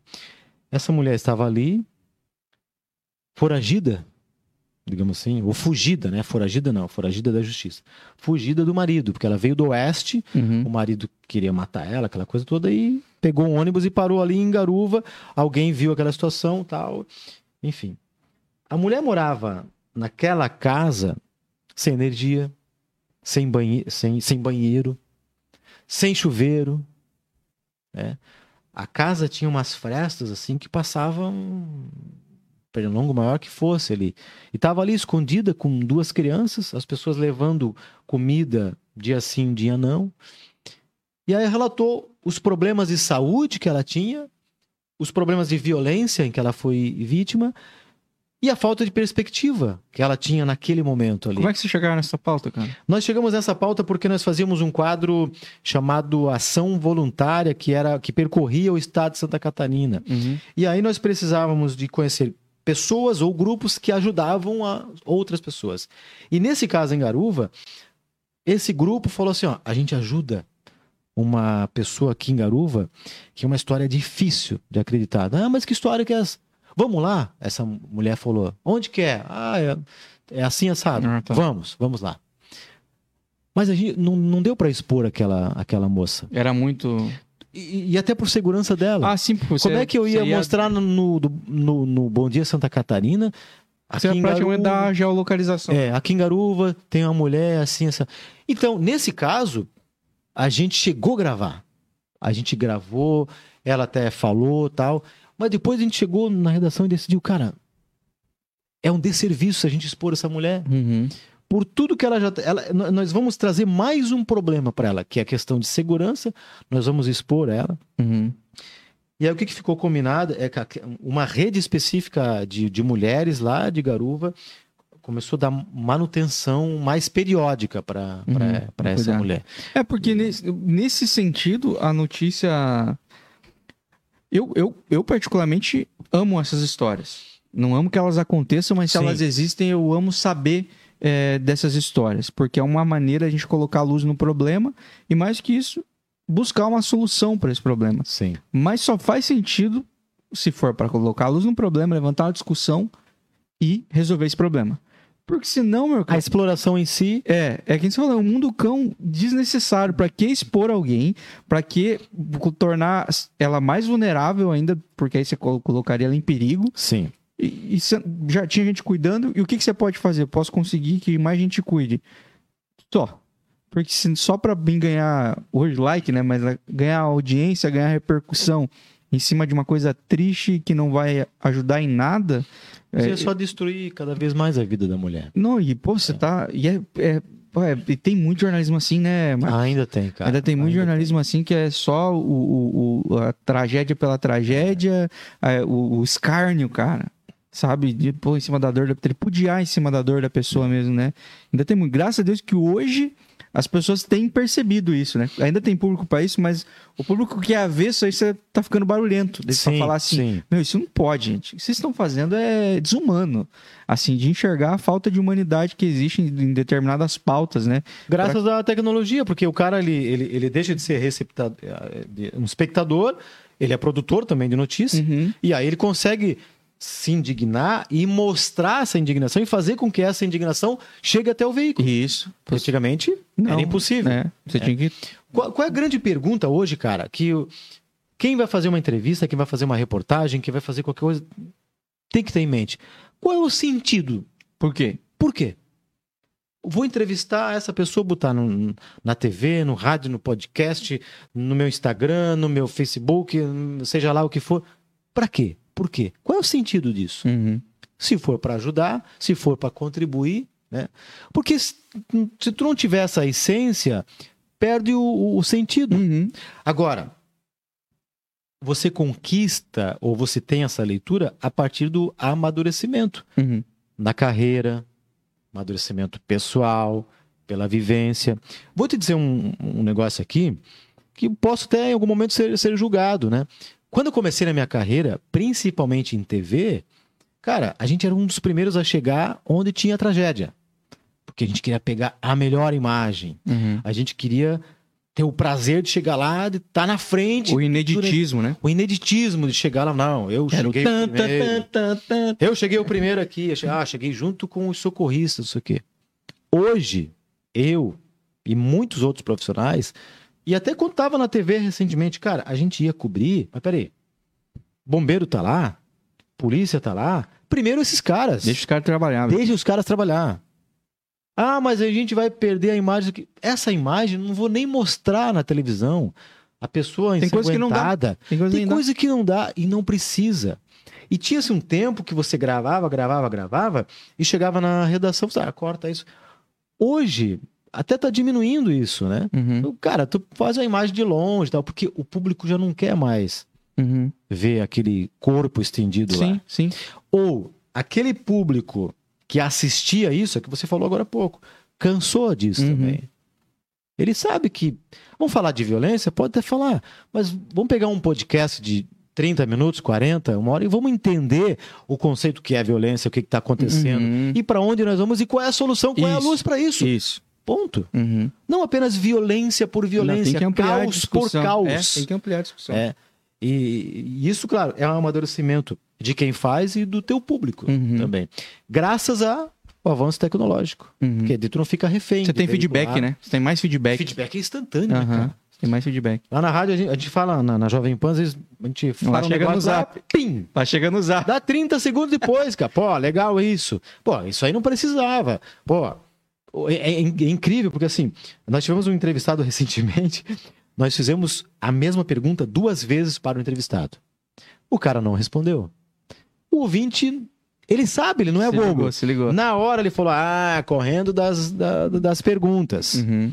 Né? E a gente não foi deselegante de perguntar pela terceira vez. Nosso papel, a pergunta foi feita de forma elegante Não, senão também- exatamente duas vezes. Não, vira desconforto, né? Vira desconforto, né? E Não quero constranger a pessoa. o ouvinte, cara, ele é muito inteligente. É. O telespectador está muito inteligente, porque ele vai, é, ele, ele vai ouvir ou ler ou assistir uma notícia, ele já viu em algum momento, ele está mais preparado. Perfeito. E se tiver algo fora da, da- da curva, ele vai ter. "Pé, Peraí, mas aí tem coisa errada. Estão Uhum. indo para lá ou estão indo para cá, Uhum. né? Em razão dessa. Consegue ver ser convergência. tendencioso e tudo mais. Consegue perceber ser Eu lembro, você tendencioso. falou ali sobre a rádio, o, eu ouvi o Ananias, né, cara? Às vezes o Ananias largava umas assim que eu falava, putz, o Ananias tá falando coisa que ele não sabe. eu já falei, foi pro dia que ele veio aqui. É, cara. Aham, daí eu falei, pô, o Ananias tá se posicionando em coisas que ele não sabe, ou, ou em história que ele só teve um lado da. E eu mandei pra ele no WhatsApp na hora. né? Falei, cara, isso- esse negócio não é bem assim. Eu falei, se quiser, eu vou aí falar sobre a versão, a versão da minha categoria, né? Do- sobre essa história e tudo mais. E eu, ou quando generaliza, né? É, quando você fala assim, ah, determinada categoria. Não, é, o- é uma turma barulhenta dessa categoria que faz É. e aí eu falei, cara, não é todo mundo. Cuidado com, com generalizar. Você tá generalizando, não é assim. Parece que daí. Porque você queima uma categoria inteira por Sim. causa de uns 5, 6 barulhentos, né? E é, e é- mas hoje esse feedback existe, né? Antes você tinha que, antes você tinha que aguentar Não, tu. a repercussão daquilo que tinha sido. sido- É, aí tu tinha que uh, se manifestar um, dois ou três dias depois. Tarde demais, lá o se estrago chegava ainda é, pro cara. Pensa 10 anos atrás, como é que daria um feedback como esse? Não, se, imagina, Hum, né? imagina um cara que noticia em rede nacional, estadual, É, lá. pois é. Não O alcança cara o cara. intocável. Não alcança o cara. E hoje não, o cara tá ao vivo, tu pim, né? Esse cara ali, cai lá. Você pode colocar o recorte com tua opinião embaixo. É, é, Né? verdade. Você fala assim, ó, olha que absurdo. É, ok, é. né? Tem- É o mesmo recorte tem alguém falando assim, falou tudo, e no outro, mesmo recorte tem alguém falando assim, é, olha que absurdo. É, Olha que absurdo. é. Ô, ô Marcos, deixa eu dar um, mandar um abraço pra galera do chat aí, já que você tá vendo que a turma tá se manifestando aí.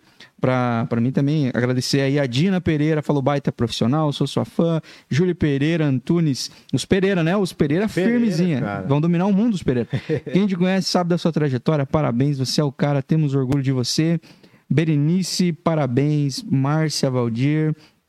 É, Graziela Bernardo, muitas histórias amando essa entrevista. Obrigado, Mari Santos, Graziela de Novaes, sou fã. Que legal, cara. Obrigado para vocês que estão aí se manifestando, acompanhando aí. Muito legal mesmo.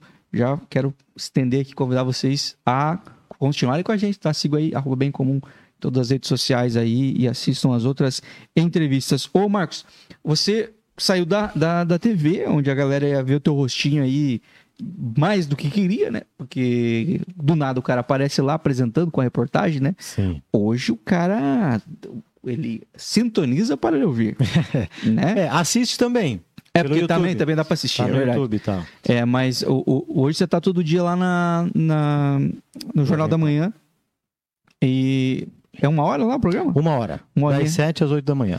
E é pegando as notícias frescas aí, já, porque você já pega o cedinho, né? Acorda com as notícias. Mas o que mais que você tá fazendo?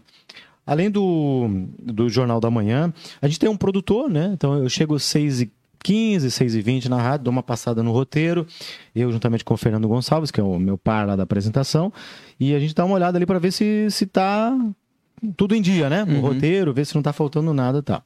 Mas assim, eu faço muito, muito- muitos eventos, né? Como mestre cerimônias, tá? Que é uma coisa que eu já faço já há uns 10 anos.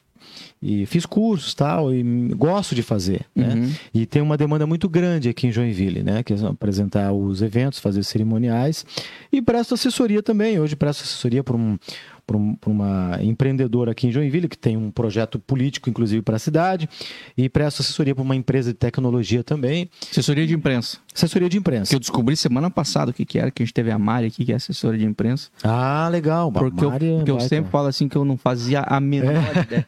Descobri que tudo que eu achava que o assessor de imprensa fazia é 0,01% do que é o trabalho de um assessor mesmo. A Mari é uma profissional completa, já está bastante tempo no mercado, já. Inclusive ela que fez assessoria do festival do da Feira do Livro Certo. de Joinville. Eu fiz o cerimonial, ela fez assessoria lá, foi bem bacana. E é um trabalho necessário esse trabalho de assessor, sabe? E eu não fazia ideia. Fundamental. E a galera não cara. faz ideia a quantia É. de coisa que tem um assessor por trás, né? Bah, total. Hoje eu tive uma reunião hoje à tarde, por exemplo, que o cara falou assim, pô, olha, tem isso tal, eu não sei como embalar, né? Eu falei, cara, vamos por aqui, por ali. O cara falou, pô, é verdade, eu não havia pensado nisso tal.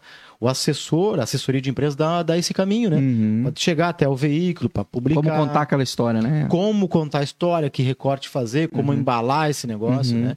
Então, em razão da minha experiência, claro, eu tô no outro lado do balcão agora, digamos assim, né? Mas é muito bom, porque tu sabe como isso é legal isso chegar. Sim. É, e eu sei como funciona o outro lado lá, né? Uhum. É, eu, tô completando 20 anos de, de só de televisão, ano que vem 20 anos de televisão. Bah. É. Então, assim, eu sei como funciona uma redação da TV. Eu sei como funciona uma redação do rádio. Então, quando eu oferecer uma pauta, falou, Rafael, você que tá num. Você já sabe o que é tal, interessante. Falei, ó, isso aqui, é, isso aqui eu acho que rende pro programa A, programa B, Certo. programa C, né? Aí encurta a distância, né? Uhum. Chega num caminho mais próximo. Ah, e você sabe que, tipo assim, cara, esse tipo de coisa não tem espaço na TV. É, não tem, coisa espaço que... na rádio. Exatamente, tem coisa se, que se- não... se a gente passar desse jeito, não vai chegar. É. né? E tem coisa que não é do público da TV, não adianta você perder energia, né? Uhum. A gente fala uma frase, não adianta, não adianta gastar a vela com defunto ruim, né? Faz sentido, faz sentido. Então, tô muito nessa, nessa batida de, de eventos. É, eu tenho formação também como é, professor de oratória, dou aula na Conquer, que é uma escola de negócios de nova economia. Legal.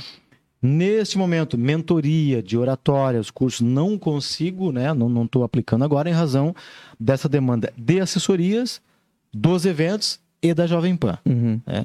Mas passado aí um período, quero ver se retomo a questão de cursos de oratória. mais. É, pra, hoje eu atendo apenas as demandas da Conquer, da Uhum. Escola de Negócios da Nova Economia. Uhum. Mas de forma particular eu não estou conseguindo desenvolver em razão de agenda mesmo, Uhum. né? de agenda. Então a gente tem que ir com calma, assim, né? Porque não adianta se atropelar, fazer tudo e. O cara sai de um grande veículo de comunicação e ele pega 44 coisas pra fazer. Ele fala assim: acho que é melhor voltar pra TV mesmo. 45 já. É isso aí. E, e- e nas redes sociais você é um cara, você é um cara ativo lá, Marcos? Não muito, cara. Gostaria de ser mais, assim, né? Uhum. Tô ali no Instagram, tô no Facebook, tô no, no LinkedIn e tal, mas eu reconheço que deveria atuar mais. Uhum.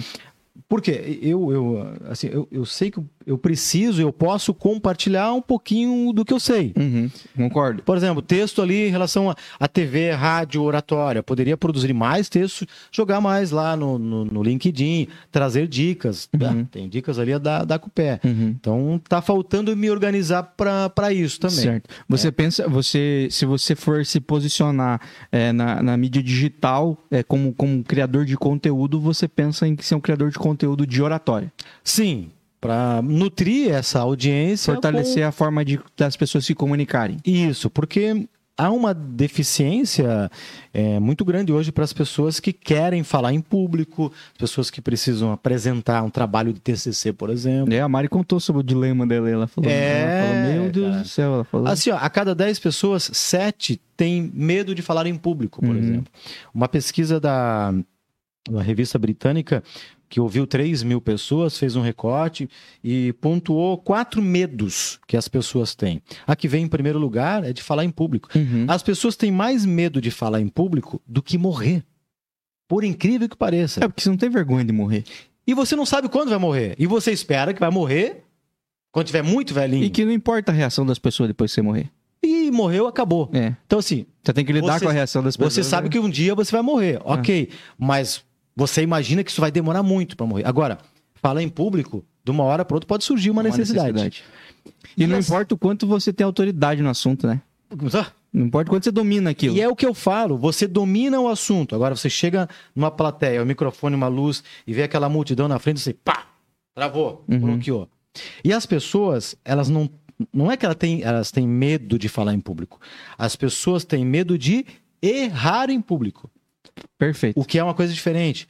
Porque se você já tem um histórico de erro, de nervosismo, eu ouço assim, Marcos, eu chego, eu tô tudo pronto, cara, ensaio na frente do espelho, chego na- no microfone, olho para aquela multidão, pá, trava, dá branco, boca seca, nervosismo, coração bum bum bum bum. E aí esse episódio que a pessoa não consegue dominar, não consegue tratar esse problema, toda vez que ela é convidada ou ela precisa se expor, remete a essa situação anterior. E ela recua. E ela recua. Ou ela não, não acaba entregando algo tão bom quanto se ela tivesse mais à vontade, né? Ela, é, ela Mais recua, segura. Ou ela vai e ela vai com insegurança. É. E se tu vai com insegurança, tu erra novamente. Agora, como é que se resolve isso? Como é que se trata isso? Imagina que tá todo mundo pelado. Vulnerabilidade total. Cara, que bom. Pá, eu, eu- eu tenho medo, eu, tenho- eu fico nervoso. Identificou um problema. Opa, vamos trabalhar esse nervosismo. Falar em público sempre vai te dar uma dorzinha de barriga, cara. Uhum. Eu fiz o último evento agora, sábado, 130 anos do Corpo de Bombeiros Voluntários de Joinville. Uma multidão na plateia. Tu acha que eu não fiquei nervoso? E um dos momentos importantíssimos, né? Cerimônia importantíssima. Por representante do governo do estado, prefeito, deputados, uma mesa de honra. Uhum. Senhoras e senhores, boa noite. Vamos iniciar agora a cerimônia dos 130 anos, um cerimonial com 19 páginas. Tu acha que eu não vou Claro que tremer? Meu Deus do céu. E tem que tremer um pouquinho. Agora, Não, isso te mantém acordado. É, agora o que, que eu faço com esse nervosismo, com esse medo? Tem que usar ele como combustível para sua preparação. Uhum. Eu me preparei para aquele momento, passei o roteiro quatro, cinco vezes antes, tirei todas as dúvidas possíveis. E quando faltava lá sete, oito minutos para para começar a cerimônia, eu me posicionei no palco, me preparei para aquele, aquele momento, fiz as técnicas da respiração, soltei as mãos, né? posicionei os dois pés, né? Porque quando tu tá fincado ali, com os dois pés de forma correta, a tua comunicação não verbal está dizendo para você mesmo, eu tô pronto para esse Uhum. momento, né? Uhum. Postura. Postura, comunicação não verbal, né? Linguagem corporal Isso entra no teu treinamento de oratória? entra. Que legal, cara. O primeiro passo é assim, é tu identificar, você precisa é, saber a leitura do, da tua linguagem não, não verbal. Aham. É. Como é que você se enxerga como orador? Quando você se enxerga, identifica as suas potencialidades, as suas necessidades, você trabalha elas. Você trabalha o que já funciona e vai corrigir o que está de forma deficiente. né? Então você precisa eh, dessa sintonia, Uhum. porque o corpo é mente, mente é corpo. Se eu estou nervoso, o meu corpo não vai mentir, Uhum. ele vai me entregar. Uhum. Se eu estou despreparado para aquele momento, a boca vai secar, eu vou cruzar as pernas, eu vou ter movimentos Uhum. desordenados, Uhum. né? ou então eu vou estar dentro de uma plateia e vou estar gesticulando de forma Que não combina, às vezes, que não que você combina, tá falando, né? não combina. Né? Entendo. Aí como é que você trabalha isso? E eu sempre costumo dizer, Rafa, que é o seguinte: qual é o tripé do orador? Qual é o tripé do orador? É, isso eu falei na Feira do Livro, uma palestra que eu, que eu dei lá. Primeiro é preparação. Cara, não tem como. Como é que eu vou apresentar um cerimonial de 130 anos sem me preparar para aquele momento, sem ler o roteiro para saber o, o que, que a gente ia fazer, faz reunião antes, Que cerimônia é essa? Preparo. Vou falar em público. Qual é o tema? Preparo. Segunda, o segundo item do tripé. As técnicas da oratória. Se eu estou no palco e estou de forma consciente dominando as técnicas da oratória, eu vou saber que eu preciso estar posicionado com os dois pés, que eu preciso estar de forma coerente com o meu público, que eu cuidei da voz, que eu preciso fazer a entonação, que eu preciso gesticular, que eu preciso ter expressão facial, ou seja, eu conheço as técnicas da oratória e mais que isso, eu as desenvolvo naquele momento. Execução, né? Execução. Execução. Terceiro uh, pilar, decisão. De nada adianta eu ter o preparo, ter as técnicas e não decidir dar o meu melhor, o meu 100% naquele momento. A minha palestra hoje é sobre a importância dos livros na formação do orador. Eu tenho que estar 100% focado, pronto para aquele momento. Eu preciso decidir em dar o melhor naquele momento. Eu tenho que decidir ser o melhor para aquele momento. Uhum. Então, é necessário ter a decisão. Uhum. Eu quero ser um bom orador, eu preciso decidir ser um bom orador. Eu não vou esperar o acaso para ser um bom orador. É, eu preciso construir. Então, esse, esses três itens que eu, a gente sempre fala nos cursos de oratória, nas PTD. palestras. PTD. É, a, a, é seu... boa, boa. PTD. Tem o PPT, que é essencial também para uma apresentação. Só cuida com o PPT, não vai encher de frase lá no PPT. O que, que, é o PPT? PPT que é o PowerPoint. Ah, PowerPoint. É, coloca lá. Põe, põe. É, põe, põe. Você coloca lá daí 15 frases, daí tu tá falando e o cara puta, tá, tá, tá na terceira frase e o, é, né? a explicação já foi, né? Ah, gente, use outras. O PowerPoint não sei se não tá obsoleto já. Tem outras formas de apresentação, galera? Vocês conseguem. É organizar melhor a apresentação de vocês. Mas, cara, que legal. E é muito necessário mesmo. E eu acho, eu posso estar errado no que eu vou falar agora, mas eu acho que essa geração que está vindo aí, por incrível que pareça, que eles estão muito mais acostumados a falar pra coisa nenhuma, né? Porque é, hoje não é esquisito tu ver alguém andando na rua conversando assim, né? Sozinho, é, com o aparelho. É, tu fala assim, vai esse louco conversando sozinho. O, no, sabe? Fazendo vlog, fazendo os influencers, os blogueiros aí e tudo mais. Hoje não é tão estranho assim. Mas eu acho que essa geração nova, por mais que a geração mais conectada com isso, ou, ou em, em, essa comunicação, não com outras pessoas, mas com pessoas de, do outro lado da tela, é, eu acho que é uma geração que vai ter dificuldade de se comunicar, cara, nos momentos necessários. Nos momentos que a vida vai, vai pedir, seja numa apresentação da escola, numa apresentação do, do, da, da faculdade, numa apresentação de trabalho. E, cara, essa parada sobre postura, sobre oratória e tudo mais, cara, é necessário para uma entrevista de emprego. Sim. Sabe? Se tu ficar se, se, se, gaguejando, você só tem um concorrente, esse concorrente sabe ter uma postura melhor e responde os negócios com mais clareza mais convicção e mais firmeza que você, ele pode responder errado. Mas com mais clareza e convicção que você, ele passa mais segurança para quem está te entrevistando. E o avaliador pega isso no ar, a gente então, costuma dizer. Dependendo que você vai, qual é a função que você quer desempenhar, é. isso aqui já era, meu irmão. Rafa, assim, ó, uma coisa é eu pegar, pegar o celular aqui e falar sobre qualquer coisa, sem expressão, sem conexão. Conexão com o público. O Google, já há pelo menos 13 anos, o Google só contrata os profissionais através de vídeo. Uhum. O seu currículo é um vídeo. Então, o avaliador vai olhar lá o Marcos e vai fazer uma leitura da tua expressão facial, como que você olha para a câmera? Qual é a conexão que você traz? Se você tem domínio do assunto, se você não gagueja e se você tem vícios de linguagens. Marcos, eu não sei se eu tenho vício de linguagem, as pessoas falam. Vamos descobrir. Marcos, eu não sei se eu tenho vício de linguagem. Como é que eu descubro? Pega o teu WhatsApp, grava, uma, manda um áudio para sua esposa. O nome da sua esposa é? Luana. Luana. Manda um, um áudio para a Luana de dois ou três minutos e depois ouve esse áudio. Você vai identificar, né? Então, e daí, e por aí vai. Vícios de linguagem, todos nós temos. Isso aqui, ó. Também. Isso aí já é mais para um caguete, né? É como? A Luana do nada, ela assim. É, é. ah, bom. Problema familiar. É, ah. problema interno. interno. É, não, não. Vícios de linguagem, todos nós temos. Eles aparecem em algum momento. Se pegar essa, esse nosso ao vivo aqui, certamente eu trouxe aqui um ou dois ou três vícios de linguagem. Qual é o problema? Quando os vícios de linguagem atrapalham o desenvolvimento da comunicação e eles afloram mais do que viram vírgula. conexão, viram vírgula. É, você utiliza essas muletas de forma constante e no pior cenário que é o seguinte, você não percebe que tem vícios de linguagem. Uhum.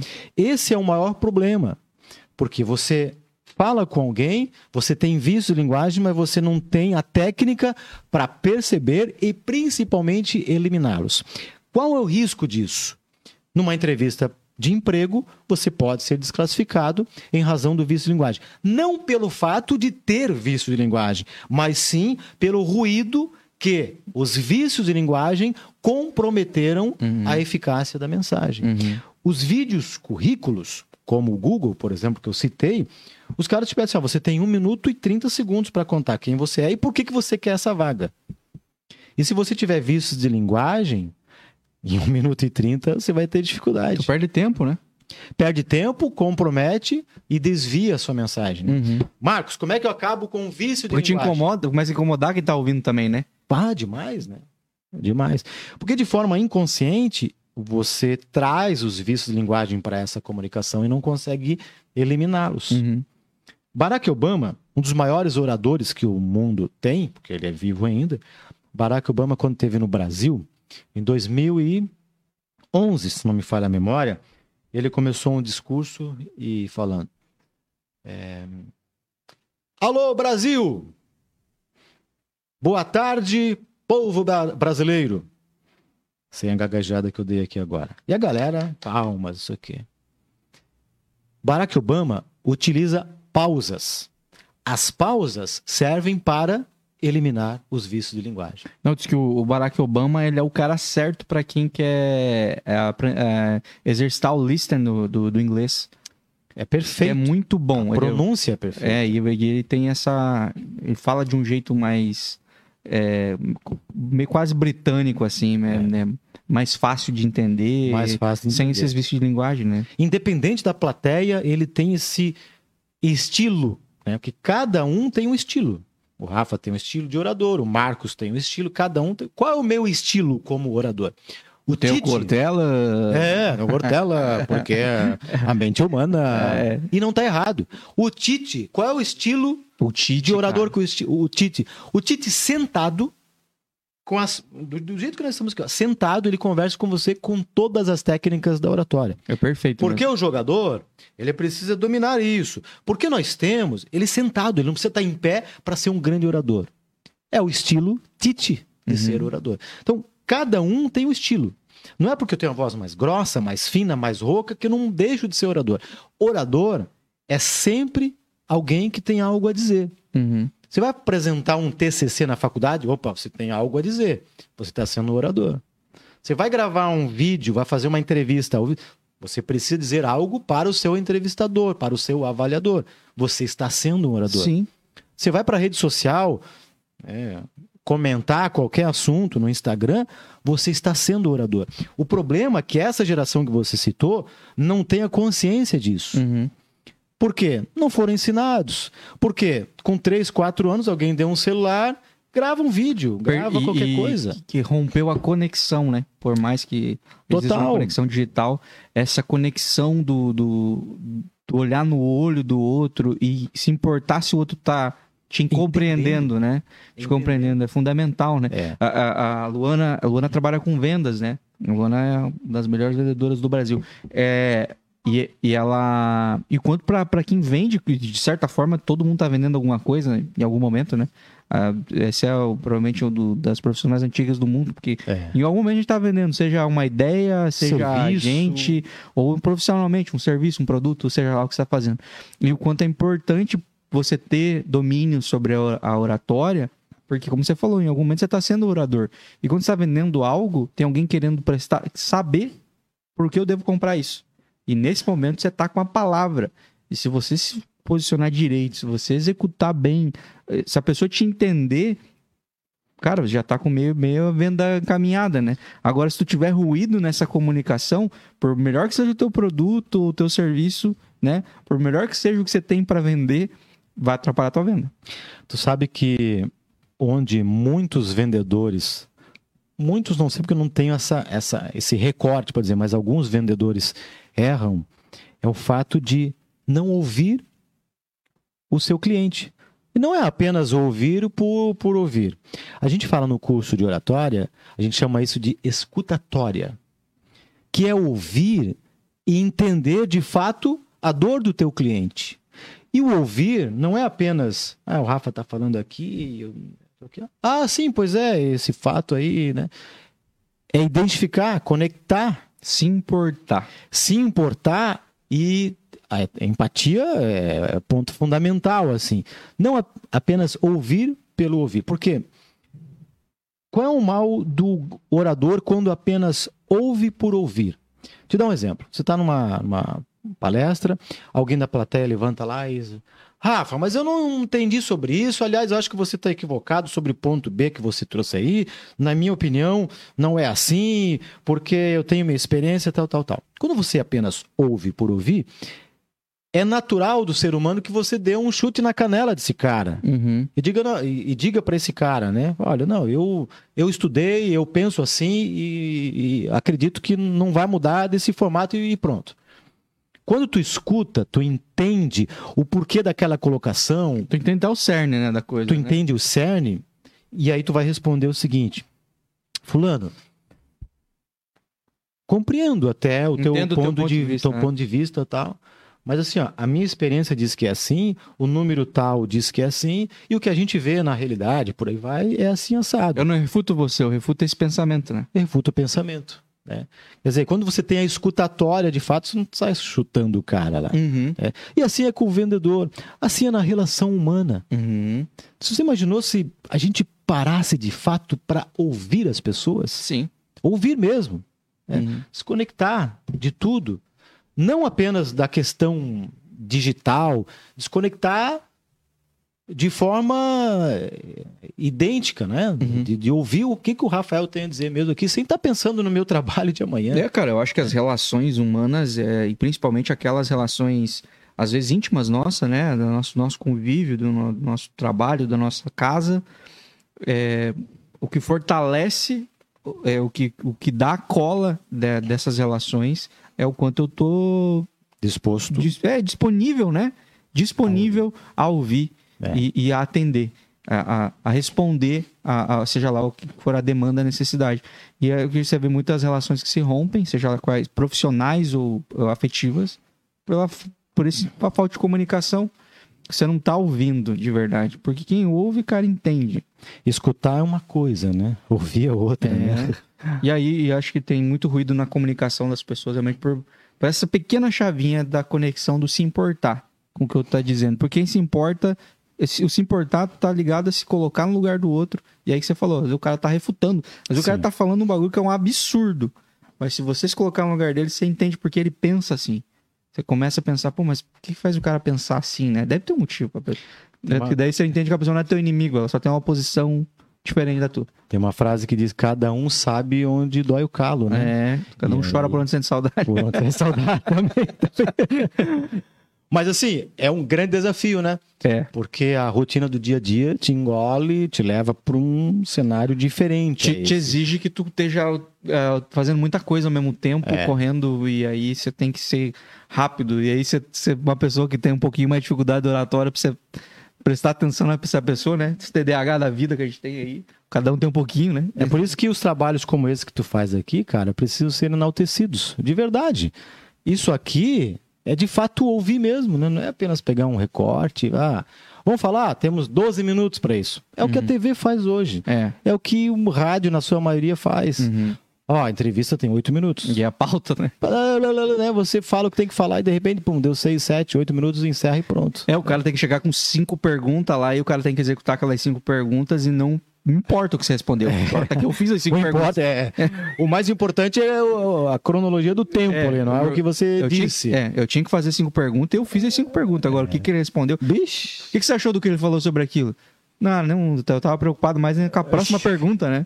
Com a próxima pergunta, né? É que nem debate eleitoral, né? Do cara com a plaquinha lá, ó. Dois minutos, cinco minutos, aí, enfim.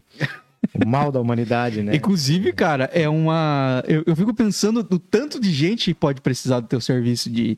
Quando você focar mais nisso, né? Quando você voltar a focar nesse trabalho com, com, com oratória aí, particular e tudo mais, né? Porque, cara, políticos precisam muito, principalmente Demais. os parlamentares aí, cara, que tem uns caras que vão. Tem cara que é senador que eu não tenho paciência pra ouvir, cara. Que eu falo assim, cara, não é possível que esse cara não consegue desenvolver um raciocínio. A gente já teve presidente assim também, que não consegue desenvolver um raciocínio que eu não consigo entender, acho que nem ela entende pra onde ela tá indo. É. E, e, e, pô, o parlamentar mesmo, o trabalho dele é parlar, né? Que quem dera ele fosse compreendido. Então esses caras precisam realmente, até para passar uma ideia para quem é seu eleitorado e principalmente para quem ele tem que convencer a votar em determinada eh, demanda, né? É. Eu acho que esse tipo de gente deveria muito fazer um curso de oratória. É, é, líderes religiosos, pessoas aí que, que, que falam para para multidões assim, que influenciam multidões, precisam de um curso de oratória, mas de maneira geral aí eu acho que muitas pessoas aí que, que vendem, que é, são professores ou querem ensinar algo, de, e principalmente essa galera que agora tem os influencers aí, em todo canto, todo mundo é um pouco influencer, né? Uhum. mas que saibam se comunicar, né? Que busquem uma, uma maneira mais efetiva de se comunicar. Acho que você tem demanda aí, cara. Não, e com essa geração nova que eu falei que tá vindo aí, que eu não sei se, se vai saber hora, na hora mesmo, na hora H, vai saber como passar a ideia ou, ou até transmitir quem ela? Se eu vou uma entrevista de emprego, eu preciso só me dizer quem sou eu e eu fico, mas como assim quem sou eu? Existencialmente, é, é, fica ansiosa, né? Fica nervosa, trava o Nintendo. Eu acho que você tem meu público para trabalhar, dá com o pau aí. A comunicação ela é a essência né, da humanidade. Eu recebo muita demanda ainda disso. Assim, de vez em quando no meu Instagram tem, olha, preciso desenvolver oratória, quero apresentar meu TCC daqui dois anos, já tô, já tô preocupado. Quer Sim. dizer, olha a ansiedade desse cara, né? Se há dois anos antes você está com ansiedade, é, é natural, é quase 100% certo que vai dar errado no dia lá. Se você não tiver uma técnica e não trabalhar, e corrigir isso, né? Identificar e principalmente corrigir. É o PUT. É o PT. Se preparar boa, e boa. adquirir a técnica. É, e a técnica e decidir pelo, pelo momento, né? Agora, essa questão de tecnologia é tudo muito fácil, né? Você abre um canal, grava um vídeo e tal, mas qual é a eficácia disso, né? E, e, repito, falar por falar, né? Não é por muito falar que seremos ouvidos. Quando você Uhum. falou a questão de políticos, é muito comum um cara que usa a tribuna fala meia hora, 40 minutos. O que, que você extrai? Não agregou nada. Quase nada. Não tira nada. Quase nada. Né? Pega Por- umas frases feitas lá, larga Frase no meio. pronta, Porque não há um. A gente, num curso, até dizia que existe a jornada do herói na comunicação. Uhum. E aí você pega um discurso de um político que não tem introdução, não tem desenvolvimento, não tem a solução matadora que a gente diz. né? O que que é um grande discurso? Muitas vezes você traz um problema, você desenvolve aquele problema, apresenta a solução e, e fecha aquele negócio ali com uma solução matadora, como a gente diz. É aquilo que vai ficar na mente do cara. Uhum. Com uma pitada de humor que pode ter em algum momento. Então, os caras não têm essas técnicas, Eu, eu, o eu, discurso se perde. eu vou sempre por esse caminho aí. Mas tá certo, Eu- certíssimo. esse negócio de ficar nervoso em público. Ah, É, eu já chego. Já chega esculachando. Não, eu já chego fazer. Eu já che- eu, eu chego me zoando já. Boa. Eu já chego entregando que. Chego entregando e falando assim: ó. Tô nervoso, hein? Eu Não tô, tô muito confortável aqui com tanta gente na minha frente. Tô Já chego- pelado, tô pelado. É. Nesse momento eu imagino todos vocês pelados pra me ficar mais tranquilo. Eu já dou uma risada, você- beleza, a partir de agora estão prestando atenção. E É aí isso. eu já fiquei mais à vontade, eles são mais à vontade, já entenderam que eu não sou, um, não sou o William Bonner, que tá na frente deles, entendeu? Eu prefiro já chegar botando as claras, eu prefiro não chegar muito no tamanco, assim, porque eu sei que vai chegar um momento que eu vou dar. Entendeu? Que eu vou meter uma piada, que eu vou acabar falando uma, uma- alguma piadinha no meio. Então eu já chego entregando, ó. Tá aqui um cara que vai falar pra vocês que de vez em quando vai falar uma, uma piadinha. Porque o tempo todo ficar passando piada na minha frente. Você falou um monte de coisa séria aí. das notícias e na minha cabeça um monte Já de- tava lá. Passou um monte de piada na minha frente. Falei, mas esse não é o momento. É, e se eu fosse falar para um grande público, em algum momento eu, ia, eu ia, não ia conseguir controlar, ia pegar essa piadinha, largar pra galera. Mas isso que tu faz, o que que, o que, que, o que, que é isso que tu faz? Primeiro, tu usa a vulnerabilidade a seu favor. Ponto número um. Ponto número dois. Isso faz você criar conexão com o teu público. Porque, cara, isso pode ter uma plateia de apenas 10 pessoas. Essas 10 pessoas não vai, não, não, não será uma unanimidade que todas teriam a mesma facilidade de falar em público como você está se expondo naquele momento. Uhum. Você cria uma conexão. Quando você está no palco e diz assim: Olha, gente, eu tenho dificuldade para esse troço aqui, tu já gera uma conexão, porque lá na tua plateia tem pessoas com a mesma dificuldade. Uhum. É por isso que quando o vendedor vai oferecer alguma coisa lá, ele geralmente ele apresenta uma estatística, um problema e vem com a solução. Uhum. Gente, você sabia que ó, 10% da população brasileira não consegue comprar essa garrafa com água porque ela custa R$ 3,90. Mas eu estou trazendo agora por R$ 3,10. Quer dizer, tem um problema, tem um- uma, uma solução. E aí você cria identidade, cria conexão com quem está tá ouvindo. Você está certo. Aí, ó. Eu não tá, errado. viu? já tem a técnica da oratória aí. Viu? ô, alguma, alguma. Mas então, a galera que quiser seguir aí, Marcos Pereira. Eu sou Marcos.pereira. Eu no sou. Marcos.pereira É. no Instagram. Eu tive que mudar porque tava Marcos Pereira TV. Como eu não faço mais TV, eu mudei. Né? Não Ah. faço só TV, né? Tava lá Marcos Pereira TV. Aí me perguntaram, mas Marcos Pereira TV? Vamos mudar então. Eu sou Marcos.pereira. Né? Ficar Marcos Pereira multiplataforma, ponto multiplataforma. É, Severino, sei lá.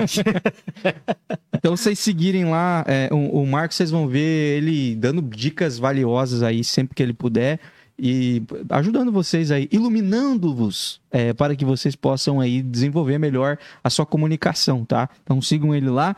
É, lá no Instagram você não vai ver o, o- o tanto jornalista, você vai ver mais um cara craque em oratória e comunicação. E, é, eu perguntei isso aquela hora para introduzir essa conversa Sim. oratória para saber se realmente você não ia querer seguir um, um caminho jornalístico dentro da rede social, né? Que tem bastante, né, galera, que, Sim. que é jornalista de maneira formal, mas na rede social também noticia, também dá notícia e tudo mais, ou introduz a notícia que ele vai, vai dar na, na TV, vai dar uma matéria que ele vai ampliar e tudo mais. Mas acho legal você seguir esse caminho também, porque então vai ficar muito poluído também. É, já tem bastante gente fazendo isso, né? Acaba sendo um mar vermelho e tal. E eu vejo muito essa questão da oratória para ajudar as pessoas como um oceano azul, né? Tem algumas pessoas que fazem, de fato, mas tem uma demanda maior do que essa atividade jornalística. E eu acho legal momento. porque é dor, cara. É, dor, é dor, é dor. É não há dor. dúvida. Então, eu acho mais necessário. Vou É. te falar meu lance do. sim, sim. Quem fazer um negócio que tá todo mundo fazendo, você existe uma é. dor. E é o que eu penso. Eu penso da mesma maneira que você, assim. É, o, o- o que estão fazendo hoje é mar vermelho, cara. Tá em guerra de tubarões Aham. lá. E essa questão de oferecer. Pô, eu quero te ajudar a desenvolver a tua gravação, mesmo que seja pro, pro Instagram. Uhum. Pô, faz assim, olha a conexão, cuida da expressão, Uhum. olho na câmera, olho no olho do cara que tá te assistindo. Quer dizer, vou agregar mais valor para esse cara, que seja novo, que já tá na plataforma ou não. Legal demais. Porque o ambiente digital hoje, o mundo está completamente online. Uhum. Nós não somos mais online e offline. A pandemia deixou isso Acelerou claro. mil vezes o negócio. demais. Nós evoluímos, nós uh, sei lá, avançamos não sei quantos anos aí, no, no mínimo duas décadas, né? Uhum. Nessa questão em razão da Covid, E né? tem que se adaptar. Tem que se adaptar. É. O... Meu querido, queria agradecer demais você tá, Eu tá, agradeço, tá aqui, a cara. disponibilidade, tudo que você compartilhou com a gente aqui. Saiba que você é uma pessoa muito querida, uma pessoa muito especial. Tenho certeza que já tem muita gente sentindo tua falta na TV e tudo Eu mais. recebo mensagens com essa, É. com esse cunho, assim. Imagino, mas que bom que você tá, que está lá no rádio, de certa forma, ainda sendo esse elo de comunicação, as pessoas ainda podem te ver e ouvir tua voz, né? Eu, todas as vezes que você falou no meu ouvido aqui, eu tenho a referência, assim, sabe? Aham. É muito estranho estar conversando ao vivo com o cara que a gente. com essa voz que você ouvia tanto, com, a- com, esse- com essa é, personagens, personagens que a gente via tanto na TV. É muito, é muito, muito bizarro, assim, eu acho muito estranho. O cliente e... falou isso hoje ainda. Pô, é estranho tu tá me dando boa, boa tarde aqui no, Ao no vivo. Zoom. No Zoom. Não, sabe que a parada que parece é que você tá imitando alguém que eu conheço, ah, sabe? Você sim, fala sim, assim, boa, pô, igualzinho a voz daquele cara da televisão, né? É, é muito louco massa. isso, mas é, dizer que você, cara, é uma referência para muita gente, sabe? A, a, um, dos um dos motivos de você estar tá aqui é isso. É, a gente quer trazer, claro, a gente quer trazer grandes cases de sucesso, pessoas que têm uma história de sucesso, é, coisas que viveram coisas marcantes e que têm algo para acrescentar, mas mais que isso, nós queremos trazer pessoas que inspiram outras pessoas, assim. E tem gente que faz de maneira natural e involuntária. Eu sei que através do seu trabalho jornalístico lá, você estava só trabalhando todo dia e você estava inspirando muita gente que uhum. queria trabalhar com isso, ser comunicador, assim como radialistas no passado fizeram isso e te levaram para o rádio. Tenho certeza que muita gente que te assistia e te ouve é, também está sendo mordido por, por esse mosquitinho da, da comunicação indo para isso. Mas ver você é, entendendo aquilo que você tem como uma técnica e um talento, colocando à disposição das pessoas, para mim eu acho isso inspirador. Que é você, é, de maneira proposital, tá querendo fazer algo pelas pessoas, inspirar e ajudar as pessoas. Então, isso é algo incomum e é por isso que você está aqui. E te agradeço demais por esse papo, por esse tempo aí. Que tenha vida longa aí nos seus novos projetos. Que, que Deus abra muitas portas na tua vida aí para frente. Muito sucesso mesmo. Cara, a recíproca é verdadeira, muito feliz pelo convite e tal. Na primeira mensagem eu falei, pá, eu vou mesmo, né? já tive referência do teu trabalho, que inclusive legal. a Mari teve aqui, né? Uhum. Sobre assessoria de imprensa e tal. Então, muito feliz mesmo. Obrigado pela, pelas palavras, pelo reconhecimento. A gente sempre fez isso pensando no próximo de trazer essa informação, de estar lá na TV. É, eu costumo dizer um, uma coisa assim, ah, e digo com, de boca cheia que a vaidade não tomou conta de mim, graças a Deus, né? Às vezes a gente vê umas figuras na TV que se Vislumbram. comportam né, de forma intocáveis. Eu nunca tive isso, cara, e acho que nunca vou mudar. Já estou com 42 anos. Agora já está tarde para vocês. Estou ficando velhinho é. já, né? Então, eu tenho maior orgulho e prazer em, em, em repetir essa história e dizer, cara, um dia eu falei para uma senhora que estava com uma, uma, criança no colo e com três filhos no total, falei, não, três filhos, e falei, ó, oh, senhora, a senhora vai lá no Morro da Cruz, que lá tem comida. Né? Então, eu, eu, tenho o maior prazer de, de, de contar essa história e dizer, olha, o dinheiro que você estava esperando naquela decisão judicial vai chegar, porque foi através da reportagem. E tantos outros casos que a gente contou, né? Eu sei da responsabilidade que eu tinha na TV e continuo tendo hoje na, na rádio em dizer o seguinte: olha, é importante você tomar a segunda dose, a terceira dose da vacina, independente da sua ideologia partidária ou não, porque né, a pandemia só vai melhorar o se vírus tiver... não está preocupado. É, o vírus não quer saber quem, quem você é. Ele vai, vai lá e te atinge e, e, pronto. Então é uma responsabilidade muito grande. Eu vou continuar com esse trabalho no, no, no rádio né, é, fazendo TV no, no YouTube lá, né, uhum. né, como o trabalho que você faz aqui, mas principalmente com esse, com essa energia de se eu estou neste grau aqui e tem alguém uma escadinha abaixo do que eu, eu já posso contribuir com ela. Então, uhum. se estou numa escadinha, um degrau a mais, esse pouquinho que eu sei, eu vou compartilhar uhum. com quem está abaixo de mim para me alcançar ali também. Uhum. É, eu acho que um dos grandes lemas da, da, da, do ser humano é compartilhar o que sabe, não é apenas escrever um livro, apenas ter um filho, plantar uma árvore, mas se importar com alguém, ouvir e principalmente compartilhar o pouquinho que eu já sei. Eu vou, a vida é um eterno aprendizado, a gente vai morrer aprendendo algo, então essa pouca experiência que eu tive até agora quando eu terminei a feira, a feira do livro, uma pessoa chegou para mim e falou: Cara, gostei do que falou do tripé do orador. Né? A, a, o preparo, técnica da oratória a decisão. Eu vou chegar na minha cidade, a primeira coisa que eu vou fazer é ir atrás do meu sonho. Eu quero ser locutor de rádio, quero gravar coisas comerciais, tal, tal. O cara voltou para o Paraná com essa decisão a partir da palestra que eu fi, a gente fez na Feira uhum. do Livro. Então, não existe melhor troféu do que esse, de impactar alguém. Pode ter uma, duas ou três pessoas. Já fez a diferença na, no mundo. Certamente. Aqui a gente usa a analogia que o nosso símbolo é um aviãozinho de papel aqui, a gente usa a analogia de que todos nós somos como um aviãozinho de papel. É. Somos feitos da mesma matéria-prima e com o mesmo potencial de voar. Né? É. É, e passa por, por esse D de decisão aí. E que bom que você decidiu voar e esse teu voo tem inspirado e sido vento nas asas de muita gente por onde você passa e que continue, tá? Vida longa a, a tua trajetória e ao teu trabalho, tá? Sucesso, Marcos. Muito obrigado. Para tá? todos nós. Muito Vale. obrigado, cara. De verdade. Espero que você tenha gostado. Espero que você que nos assistiu até aqui tenha gostado. Você que nos acompanha no chat, muito obrigado. Deus abençoe demais sua vida. Voltamos amanhã. Não se esquece de nos seguir onde tem que seguir, curtir onde tem que curtir, se inscrever onde tem que se inscrever. E vamos fazer um voo bem incomum por aí. Deus abençoe sua vida. Um forte abraço e tchau, tchau. O bem comum é um oferecimento. Dê Valor Corretora de Seguros, protegendo tudo que tem valor para você. Há mais de 30 anos, realizando e protegendo sonhos. Siga arroba Dê Valor Seguros. Doutor Tiago Ferreira Luiz, especialista em ortodontia e implantes. O dentista número 1 um de Joinville. Siga arroba Tiago F. Luiz Odonto. Lisboa espera por ti, receptivos e tours privados em roteiros diários exclusivos em Portugal. Experiências culturais e gastronômicas é com a Lisboa Espera por Ti. Siga no Instagram, arroba Lisboa Espera por Ti Tours. Hope Store. Roupas, calçados e acessórios. Visite a loja física em Joinville ou faça as compras pelo seu celular. Basta você entrar em contato no direct arroba Hope Store Oficial no Instagram. Quer colar a sua marca a um conteúdo bem comum? Então entre em contato agora mesmo pelo arroba bem comum e saiba como você pode voar com a gente. Bem em comum.